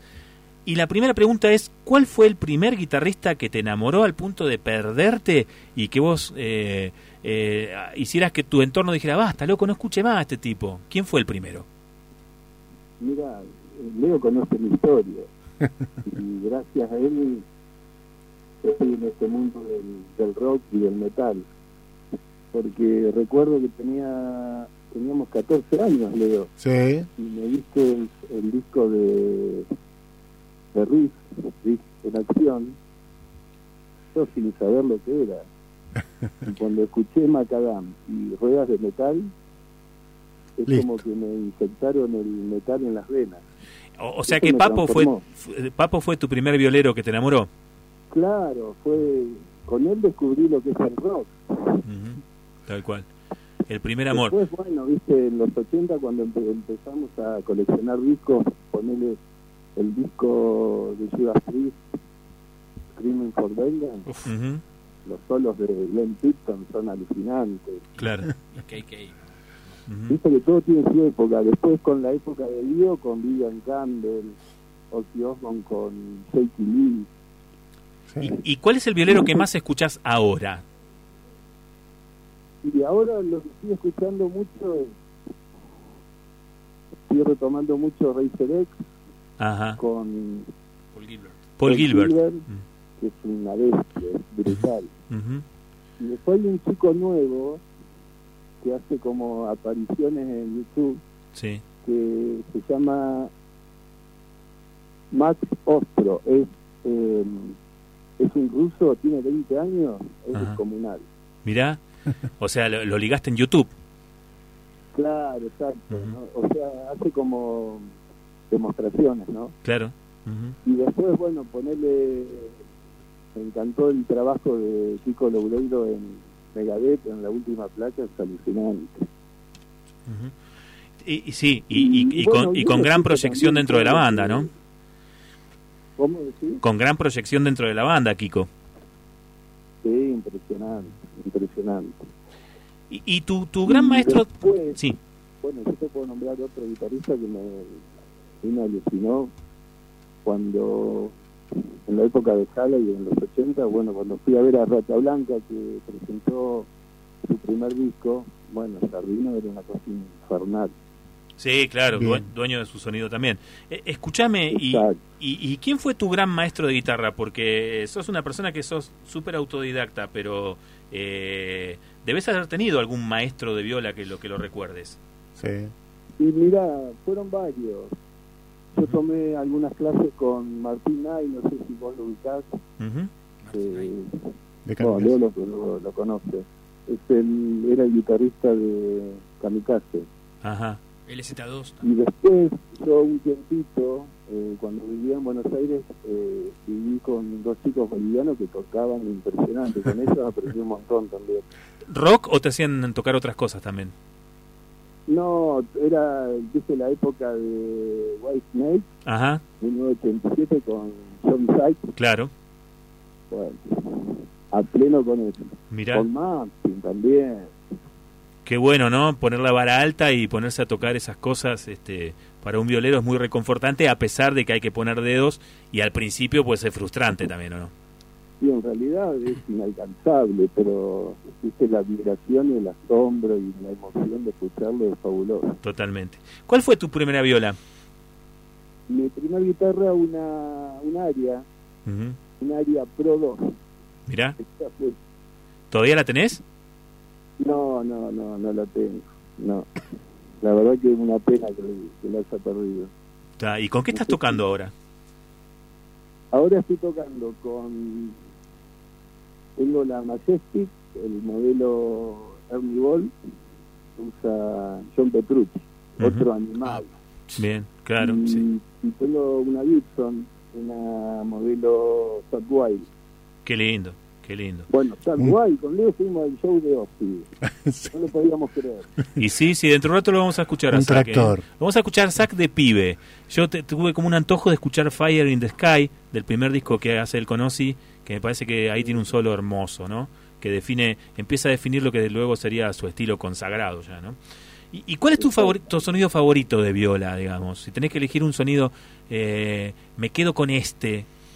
Eh, yo sé que es un poco tirano pedirte uno solo, ¿no? Pero... Y es difícil, dice que ahora con la tecnología todos suenan bien. Ponele Claro. En, en estudio todo.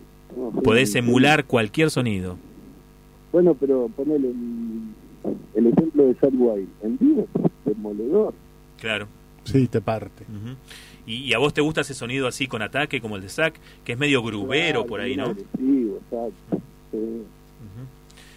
Después eh, lo vi en vivo también a John Petrucci, y bueno, es una dulzura, es un, es un placer. Le- El violero de, de Dream Theater. Sí. De Dream Theater, Bien. Eh, o sea que eh, tu métier por a- a- ahora que sos eh, una persona con recorrido, digamos, en la guitarra, eh, es ir a ver violeros en, en, en vivo y, y tomar nota, digamos, de cómo, cómo suenan. Eso está bueno, ¿no? sí, es genial. Y siempre aprendés. Tal cual. Siempre algún concierto, sacas. Y bueno, más que nada, ahora es disfrutar. Y lo lindo que tiene esto que pasan los años y la emoción no cambia. Claro, eso está bien, eso está muy bien. E- Eso habla de que sos violero, ¿o no? Sí, sí, lo llevamos en la sangre. Tal cual. Como yo le digo a mi amigo Leonardo, somos metal hasta el final. muy buena, muy buena para cerrar también. Grande amigo. Árabe, te dejamos un abrazo grande, gracias por participar de nuestra encuesta. Bueno, y para despedirme, bueno, eh, quiero decirle a ustedes y bueno, a toda la audiencia que está escuchando que gracias a mi amigo Leonardo, que lo amo, lo adoro, eh, yo le debo gran parte de, de lo que soy, porque la música a mí me, me transformó y, y agra- agradezco profundamente que yo pueda disfrutar de, de la música. Es muy emocionante. Qué grande. Gracias, Te- Dani. Te dejamos un abrazo enorme y gracias por haber participado. ¿eh? Bueno, Te quiero mucho, un papá. Nos vemos. Adiós. Adiós. Estábamos escuchando al árabe guitarrista de No Somos Ángeles. eh, aquí en el estudio lo tenemos al batero, al Leo, que es batero de No Somos Ángeles. Eh, bueno, charlaste con un hermano, ¿no? La verdad que sí. Muy bien. Para que estoy buscando la manera de... ¿Qué dijimos? La, la gran apertura del disco, ¿no? Póngalo usted. Vamos a poner a ver si nos da bolilla ahí. Eh, ¿Qué les parece si, ya que íbamos a hablar de Ozzy, nos metemos con, con el primer chiquillo eh, que reclutó eh, una vez que se hizo eh, solista, eh, luego de, casi como un final de la vida, ¿no?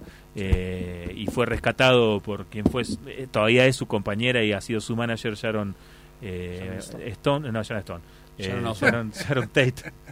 ¿Qué Sharon dices? ¿Qué dice Sharon Stone? Me la imagino cruzando las piernas. Se en cruzó cosas, de ¿no? gamba. Cualquiera. Escucha, escucha este Escucha. sonido, ahí va. No podía arrancar un disco así. Así arrancaba Ozzy solista, ¿eh?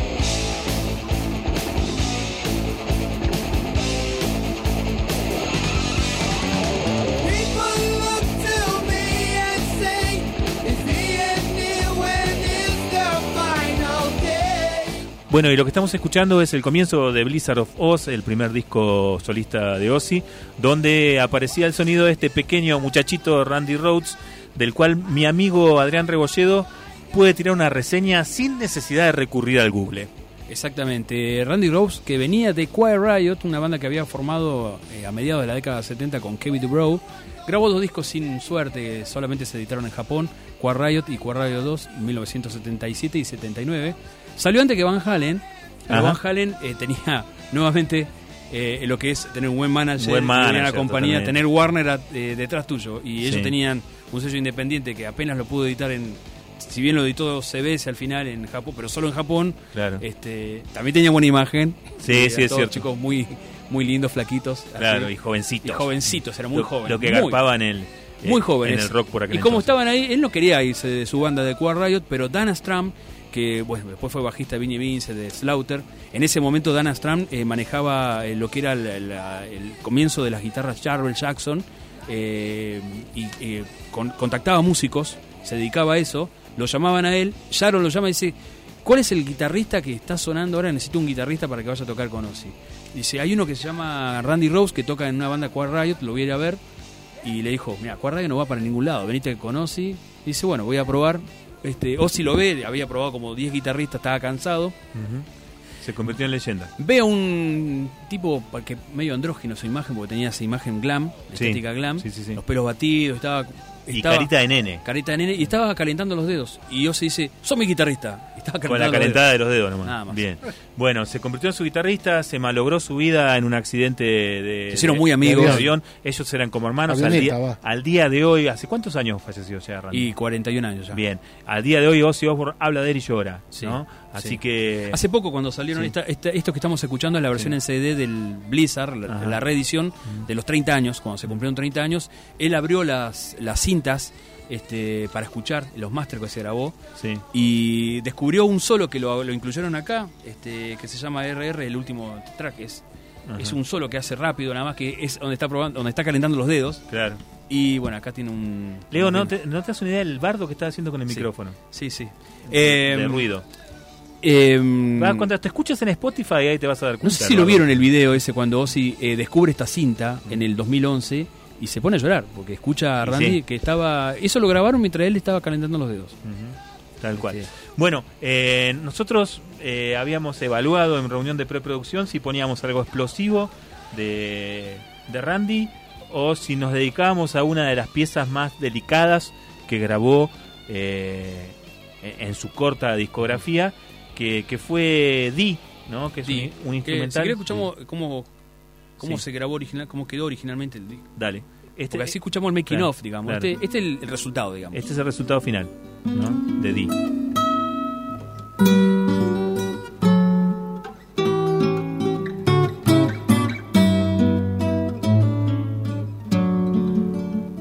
especie de preludio para una canción. Son cositas de 50 segundos, 40 segundos que te lleva a una canción. Ta. En este caso, la última canción del lado A, que es Su- Suicide Solution. Altísima formación clásica de Randy Rose. Sí, esto lo había metido un poco en, Quiet Riot también, ¿no? O Sí. lo metía en vivo, no sé. En vivo metía pedacitos De esto que después que- fueron, por ejemplo, metió un que después pedacito se que después desarrolló en se transformó en Goodbye to Romance. eh, Ujú, claro. eh, tenía un pedacito de que después fue Crazy Train. O sea, tenía ideas riff. Podría, haber sido una de sus suites, ¿no? Si, Sí. si le hubiese alcanzado la vida, digamos, ¿no? Así es. Me imagino a Randy Rhoads de 50 años componiendo para guitarra y orquesta, por ejemplo. Totalmente. Uf, me muero. Eh, Muchísimo.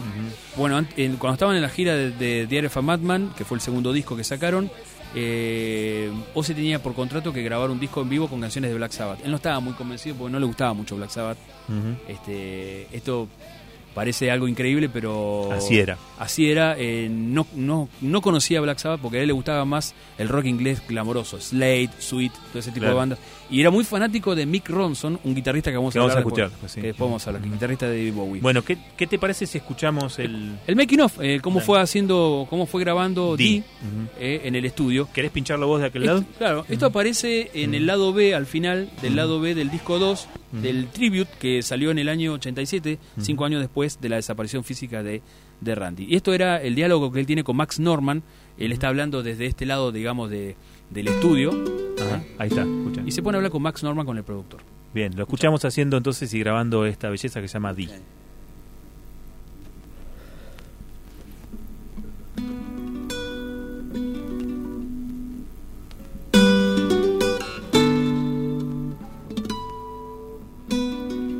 Yeah.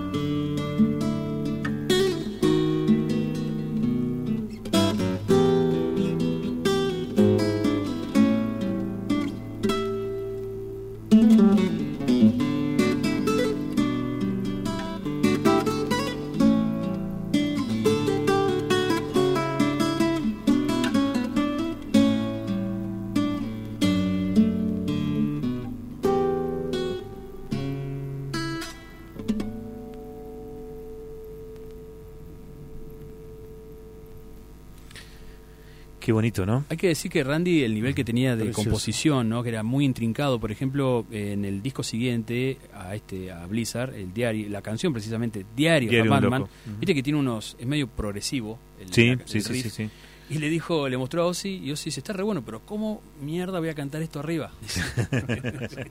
Claro, porque era más para una obra de Carl Orff que Claro. para un disco de Riff, de digo de, de Ozzy. De Ozzy. Me, me confundí porque Riff abre un disco con Carl Claro, Orff. claro. Bueno, eh, y el también. tipo y, también, claro. Sin embargo, mm, el tipo se las ingenió para meter sus cosas maravillosas en la Sí, música de Ozzy. sí, ¿eh? totalmente. Y, y- y fue lo que construyó una gran amistad también. a dónde, pero viste que eh, a mí siempre me surge esta est- esta disyuntiva, ¿no? Sí. Por un lado, ¿qué pasaría si si no hubiese pasado el accidente con, con Randy estuviera vivo, como vos dijiste Sí. eso, pero yo digo inmediatamente después de Diary of a Madman, este hubiese sacado su disco música clásica, hubiera vuelto con Ozzy a grabar. ¿Y, Claro. qué, y qué pasaría con Barca de Moon? ¿Sería Yo- Barca de Moon con Claro, Randy? Yo creo que no, yo creo que, que si hubiese ido de, de al lado de Ozzy, porque me parece que ese espíritu y esa mente apuntaba para otro lado, digamos, Sí. ¿no? que tenía más que ver con esto, con la construcción de la composición. Recordemos que tenía solo 25 años. Pasame el Barcatemun, ya que estamos en un bloque dedicado a Ozzy, vamos con el siguiente guitarrista que tuvo Ozzy eh, en su carrera, que siempre fue un tipo que, que se dedicó a, a- buscar violeros geniales realmente, y encontró en un muchacho que fue pianista, de formación pianista, que luego se dedicó a la guitarra, y se dedicó a la guitarra porque lo alucinó el rock y porque este le, le, gustó muchísimo el blues también. Y eh, bueno, lo llamó Ozzy, lo contrató, tuvo como un, lío más o menos, ¿no? Subile el volumen a esto, Ariel, mirá, escuchá. Arranca así el disco tipo, ripeando así, escuchá.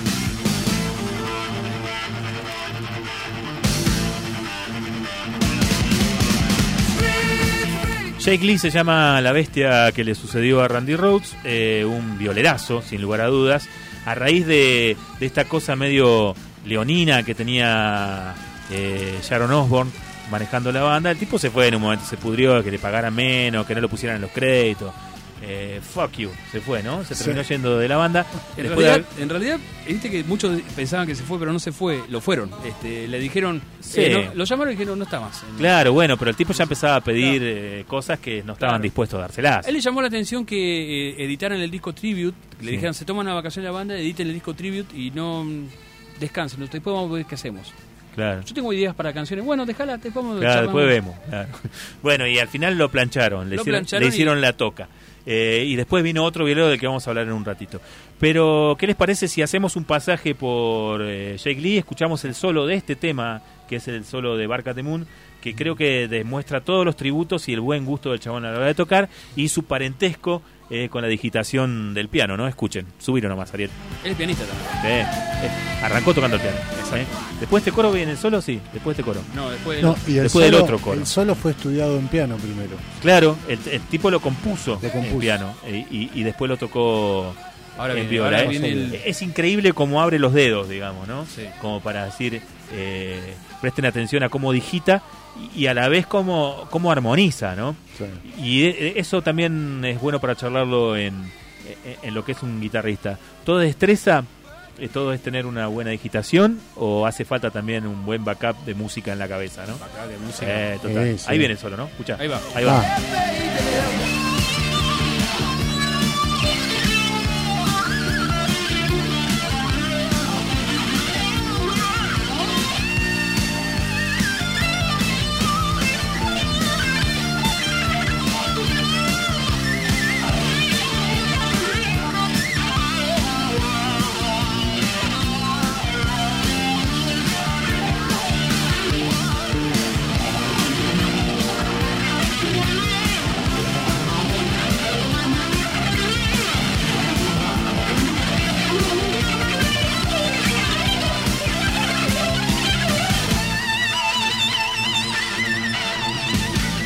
lo voy a decir en cordobés, se fue a la bosta, ¿no?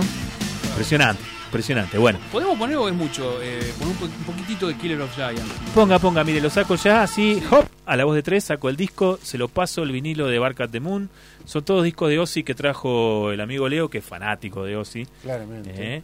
Inclusive ha comprado reedición de, de algunos discos. Sí. ¿eh? Esta edición está muy ¿Qué, linda. qué, qué querés escuchar de acá, Este, papá? La segunda. La segunda canción. ¿Y por Sí. qué querés escuchar la segunda canción? Porque acá demuestra otra faceta Jake Lee, eh, donde es, eh, se escucha un arpegio bastante complejo que lo hace y eh, la voz de Ozzy acompaña tal vez con el sentimiento más grande que se lo escuchó a Ozzy alguna vez. No Te, será- te estremece. No, no of es de Giants. Mirta, ¿no? ¿Eh? No es el de No, no, ese no, está ahí. no, eso está ahí. Escuchemos, escuchemos un poquito. Dale. Escuchá esto, esta guitarra. Jake Lee no era solamente un guitarrista pirotécnico, también tenía este sentimiento, pero Ozzy canta con un sentimiento que Te gusta esa combinación, ¿no? Sí, Piel de gallina.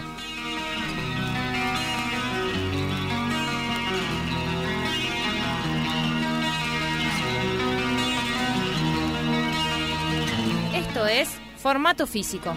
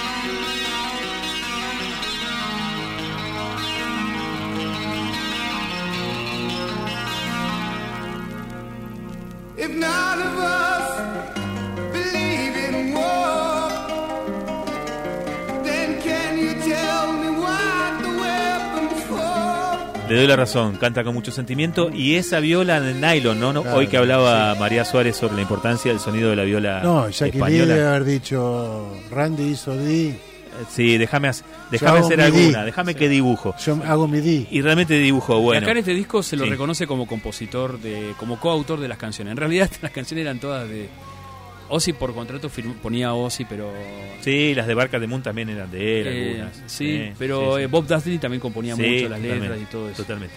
Bueno, eh, mirá, no me quedo con esto de Ozzy porque me voy al siguiente violero como para ir cerrando y nos vamos a quedar sin escuchar varios violeros de, de la Claro, carrera de porque Ozzy, pero entre los amigos de, de Ozzy, no nos olvidemos de Brad Gillis también. sí, sí, sí, ¿no? sí, bien.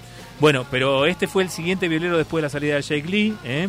Eh, un sonido también muy peculiar, el del Kia. ¿eh? Hoy estaba hablando el árabe cuando Sí. contaba ¿eh? su encanta. nombre.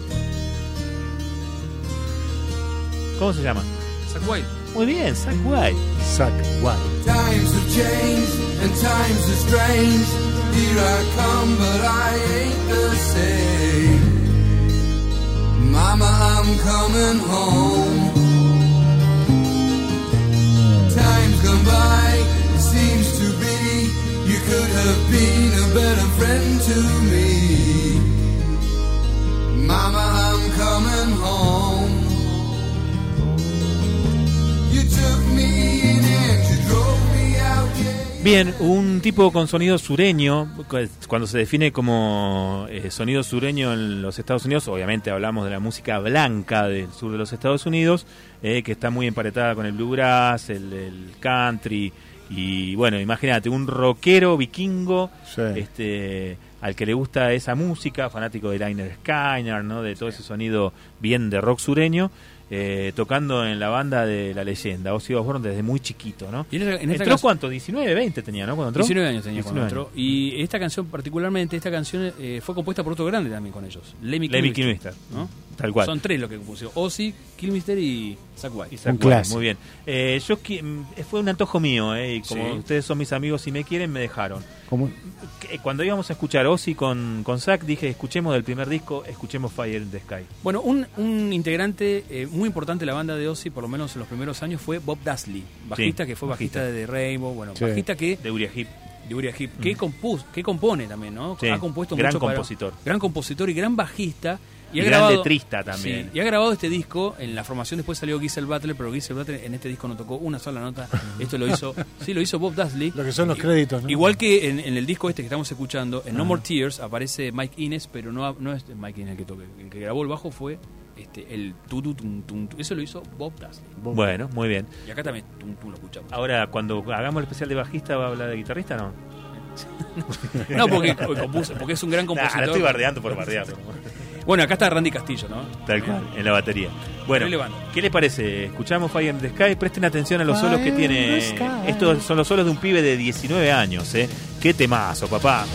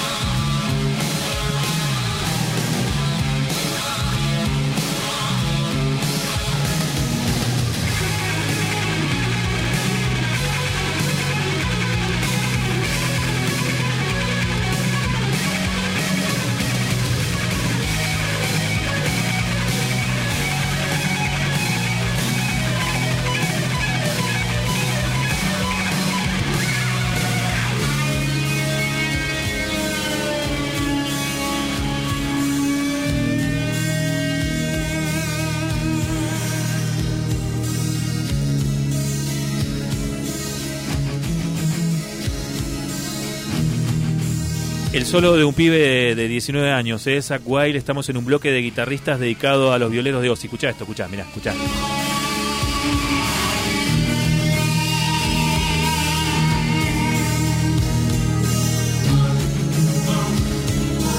Yo les recomiendo, ya que recomendamos Sí, cosas para sí. ver, eh, para escuchar en YouTube, esto es para ver en YouTube. Está el Music Peace Festival Moscú 89. Sí. Ozzy Osbourne, pongan Ozzy Moscú y sale.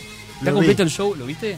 Tremendo, sale Zack No, White. vi muy cuatro joven. temas nada más. Y está casi. Tocan varias canciones de este disco, tocan Shut in the Dark, arrancan con, con I Don't Know. Es increíble. O sea, si pongo Ozzy Moscú, Moscú me sale. me sale el coso. Voy te a sacar emociona, este ¿eh? disco, te emociona, te emociona verlo. Lo voy a sacar, pasame Y. Osmosis. ¿eh?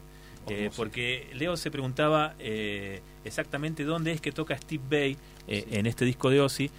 No vamos a, no vamos a escuchar muchos violeros eh, que ha tenido Ozzy después de haber eh, tocado con Wild. ¿Me pasas el disco blanco para re- a- acertarle para acertarle al, al surco mamadera con este disco? Eh, y creo que está en el otro disco, ¿no? Eh, sí, toma. Porque encima es doble. El disco blanco como la leche, mirá, te digo, capital885.com.ar. Ah, bueno, este es un poquito más cremita, digamos, ¿no? Eh, de- ¿Dónde está My Little Man? ¿Está en, en aquel? A ver, pasa. Perry Mason, No, no, tiene que estar en este, en este tiene En este tiene que estar. Sí. En ese. Otro lado. No me diga que no está. Ah, acá está el 2, muy bien. Sí. Bueno, eh, Leo se preguntaba dónde toca Steve Bay. Uy, ahora para ver el track 2 De acá lo esto. veo. Yo te lo- De de acá veo el corte. Eh, pará, Ahí, más o menos por ahí, ¿no? ahí está Bueno, finalizando el otro tema. Bueno, eh, escúchalo, porque es como una suerte de, de citar eh, lo que hace Steve Vai. Viste que Steve Vai está de la cabeza, ¿no? Sí. Es un tipo que tocó desde chiquito con Fran Zappa y la cabeza le quedó Y un poco quedó. estropeada, ¿no?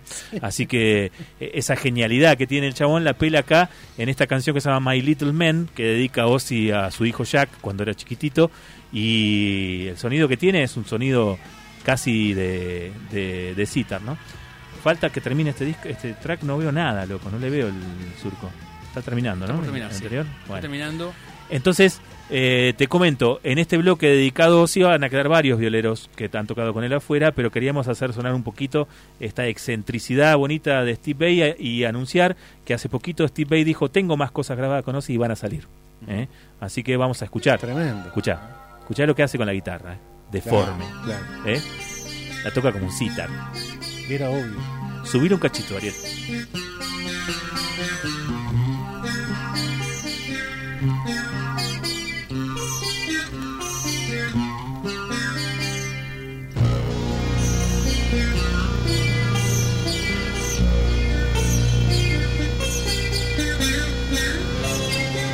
Está totalmente de la cabeza el chabón, ¿no? Eh, es un volado, es un volado. Eh, tampoco entró en este especial de hoy, ¿no? Porque podríamos haber puesto Steve Bay. Sí, lo traje, pero bueno. Bien, no, pero va a en- entrar en el segundo especial, en el tercero, o en el de Harry Heavy tiene que entrar. No, ¿O sí, Sí, va- sí va a entrar porque a mí me sorprendió muchísimo escucharlo en Alcatraz. Él grabó el segundo disco de Alcatraz, el primer Sí. disco lo grabó Ingol Malmsteen, Alcatraz la banda Graham Bonnet, Sí, ex cantante de Rainbow. sí. Y el, el- yo tengo una edición en CD que trae un disco 2 que es en vivo con Steve Bay y toca casi todos los temas de Malmsteen con una soltura que yo me, me sorprendió muchísimo. Claro. Porque pensé que iba a Es un genio, no, Está es muy genio, sobrado. es un genio. No, porque hay guitarristas que se tocan todo pero zanatean un poco en los solos. Nah, Ah, por pero. Steve, Steve Bay, recordemos, porque contamos esta anécdota, cómo entra él en la banda de Fran Zappa teniendo 17 años, ¿no? Lo va a ver a Fran Zappa, hincha pelota, ¿no? Diciendo, yo soy un violero, no sé qué, muy lindo. Ah, a ver, pasa, nene. Dice, te voy a dar unas cosas, si para la, dentro de dos o tres días me las tocas, eh, te, doy, te doy una audición. Y va hasta el cajón de su desván y le trae una partitura que había escrito para guitarra, jodidísima de tocar. El pibe va, a los dos o tres días vuelve, se la toca, ¿no? Entonces le dicen, bueno, no, no, no, está bien, eh, esto comprueba que sos un tipo eficiente, yo te voy a, dar algo mañana, pasá a buscarlo mañana, y si me lo tocas en tres o cuatro días, te, doy una audición para tocar en la banda. Y e- ese día, ¿no? Que, se fue Steve Bay y tenía que volver otro día, se encerró Franz Zappa y le, le escribió algo totalmente intocable, ¿no? Completamente intocable. Y el pibe, imagínate, con hambre de gol, se fue a su casa, tuvo tres días, volvió con todos los dedos separados de, de- de- de los tendones, pero le tocó lo Sí, que lo de Franz Zappa Jagger. le había escrito. Y ahí Franz Zappa le dijo, ah, pibe, dale, vení, toca con nosotros. Y bueno, le transmitió toda esa locura eh, hermosa que, y deforme, ¿no? Que tiene Zappa y, y se convirtió en un muchacho que estaba llamado para ser un guitarrista eh, con mucha técnica, pero aparte tiene un vuelo muy interesante, ¿no? Sí, Así es. ¿no? Es más, te Está- digo, está Steve volado. Steve Vai es un tipo como para hacer un programa entero de él, ¿eh? Y- Sí, sí, porque tiene mucho y tiene muchas aristas. Aristas. Este, y las anécdotas de son muy interesantes las anécdotas de Steve Vai eh, cuando conoce a David Lee Roth, que lo conoce en la sí, cárcel. claro, sí, sí, sí, claro. Hay para contar varias de él. Sí. Y, y así y así como la limó, ahora es como una suerte de gurú santo, ¿no? Y Eh, mm, bueno, hoy traje un disco de Vixen que, que no tampoco alcanzar a escuchar. Eh, Vixen, originalmente la bajista de Vixen era la esposa de, de Steve Vai, Pia Kyoko, algo se llama. la, la mujer de fue bajista de Vixen. De Vixen. Bueno, eh, nos vamos a una tanda y enseguida estamos de regreso con el último bloque del programa. Estamos escuchando guitarrista cortito el bloque, eh, porque son menos 10. Sí. ¿eh? O a lo mejor lo dejamos para. Hacemos un cierre distinto y lo dejamos ese especial para. Para otro momento donde lo podamos desarrollar, porque era un super Sí. bloque el que teníamos preparado. Lo veremos, qué sé yo. Nos vamos a la tanda, enseguida volvemos, dale.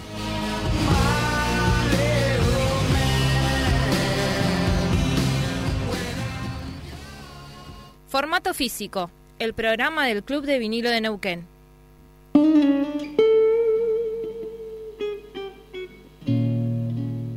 Formato físico, la casa del vinilo, el disco compacto, el cassette y otros aparatos musicales.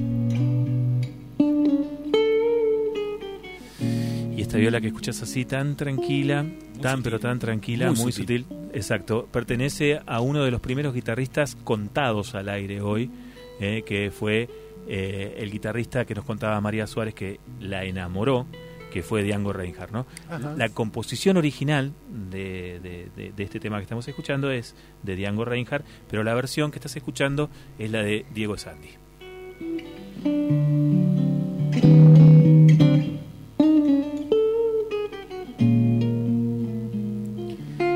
Y bueno, ya que estamos y estuvimos eh, entrevistando hasta ahora a tres eh, grandes guitarristas de la región, eh, em, es el turno de entrevistar al cuarto y último de la noche. ¿Les parece? Muy Claramente. Y si ya escuchábamos de cortina eh, material del disco de Diego de Sandy, eh, ¿qué les parece si saludamos a Diego de Sandy que está del otro lado de la línea? Diego, ¿cómo andas, querido?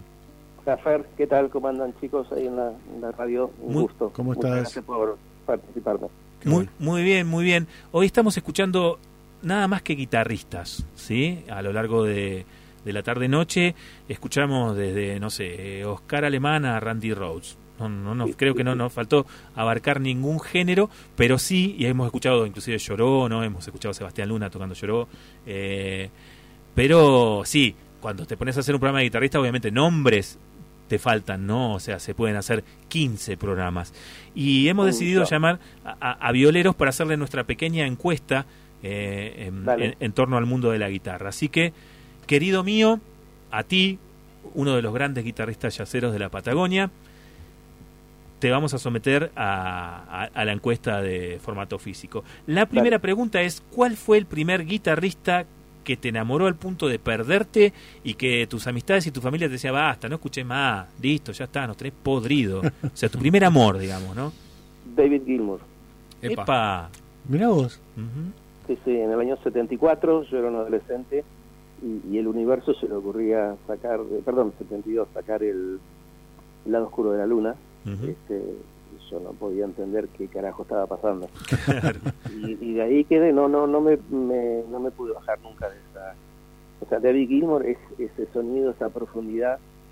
Esencialmente eh, la guitarra eh, a, a mí me conmueve el, lo profundo, lo visceral, lo que lo que se mete para adentro, ¿no? Y Gilmour tiene eso Tiene ese sentimiento. especialmente, sí, el sentimiento, la expresión. Tal cual. Claro.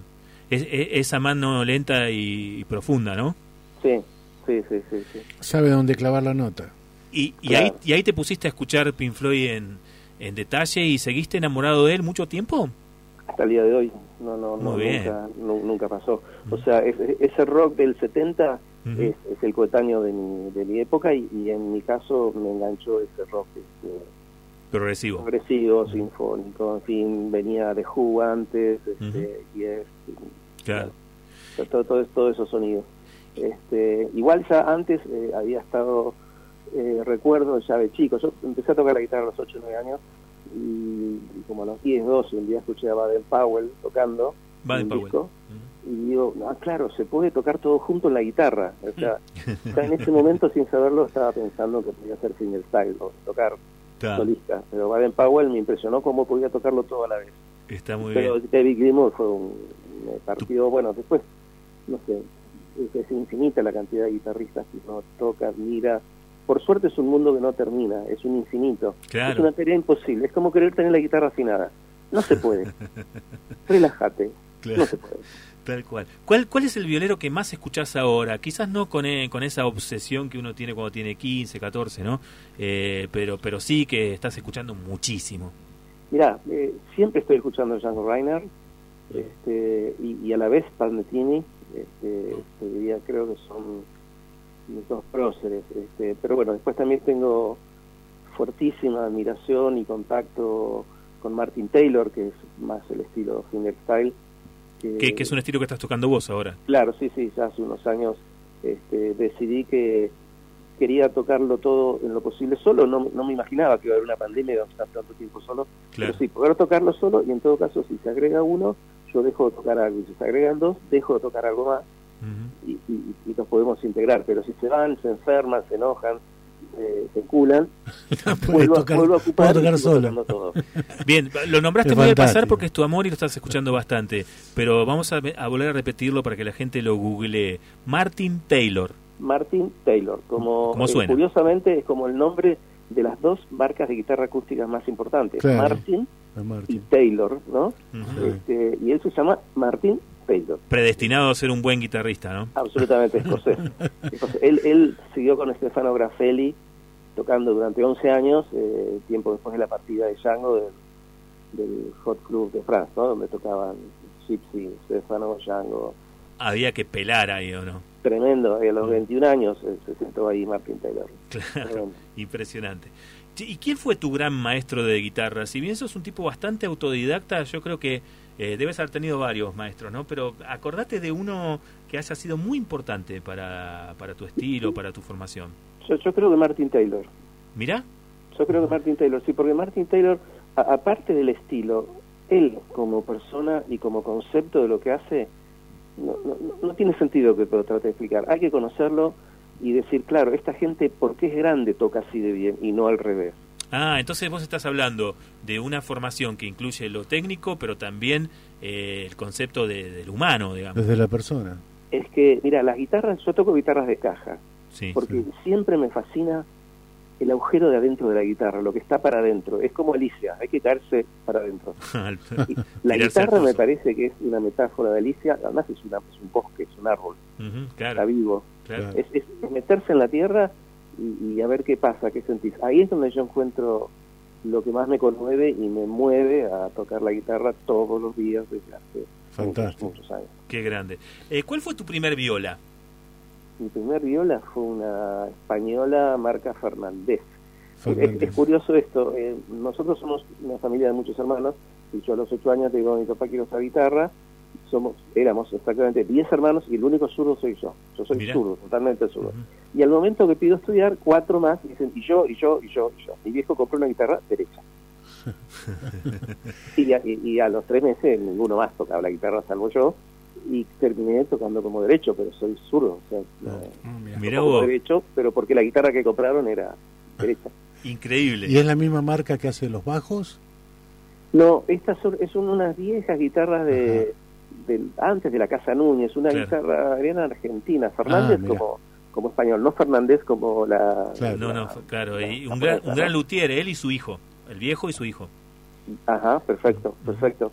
Este, sí, estos son eh, españolas, guitarras españolas, pero te hablo hace 50 años más. Claro. ¿Y cuál fue tu primera viola eléctrica? Mi primer viola eléctrica fue una Fernández. Ajá, mirá. Ahí sí, Hablando de- Ahí la Fernández. Claro. Está así. Mirá qué loco, no, nunca lo había asociado. Que me la regala para un cumpleaños mi compañera hace muchísimos años y es con la que tocábamos en RP Jazz. En Ah, RP Jazz claro. usaba esa guitarra Fernández. Qué grande, qué grande. ¿Y cuál, cuál es tu sonido favorito de, de viola? Ya lo adelantaste un poco, ¿no? Lo spoileaste cuando hablaste de la caja hueca. Sí, sí, sí, no, para mí es el sonido puro y un condensador. Nada más. O sea, el sonido de la viola sonando su caja y un micrófono condenser que lo tome. Así es. Así fue como grabaste tu disco, ¿no? Sí, sí, Ujú. sí, este disco lo grabé con una guitarra de jazz, de caja, un- una guitarra eh, Peerless, modelo Martin Taylor. Ujú. Este, y sí, lo grabé con dos, tres micrófonos y el Choco, el gran Jorge Chocobar me hizo el- la mezcla y bueno, grabamos ese disco. Sí, me adoro, o sea, me encanta, escucho distorsión, escucho riff, todo lo que estuve escuchando hace un rato en la radio, me fascina también. Pero a mí, digamos, me- el- ese sonido del nylon que suena así y que y queda sonando, no me, me No tiene precio. ¿me entendés? No, no puedo, me, me enmudece. eh, Claro. Y, y eso me, me lleva a tocar, a querer tocar. Va- vamos a escuchar, eh, para cerrar el programa del día de la fecha, entonces, este especial de guitarrista, que es el primero del año, eh, una composición de antes del principio. Elegí la voz, ¿qué te gustaría escuchar? De tu Eh, disco. Ponele Silvia, Sería el track número 9. nueve. ¿ah? Bueno, y te dejamos un abrazo grande y gracias por participar del programa. ¿eh? Gracias a ustedes, ¿eh? Gracias, un abrazo grande a ustedes y todos los guitarristas del, del universo mundial. Muy bien, un abrazo. Estábamos escuchando a Diego Sandy entonces, que nos pidió que cerremos con esta canción, es este instrumental, ¿no? De su disco antes del principio y es el tema del final del día de la fecha. Bueno, Caballeros, ¿nos vamos? nos vamos entonces. Vamos. Lindo, estuvo lindo. eh, y cuando se hace corto el programa es porque estuvo re bueno. Muy bien, muy bien. Nos volvemos a encontrar el martes que viene. Se repite este programa el sábado a las, a las 15 aquí en Capital. Y en un rato nomás, eh, o mañana lo tenés subido en Spotify. Búscalo como formato físico. Gracias por haber estado de aquel lado. Nos vamos con Silvia de Diego Sandy.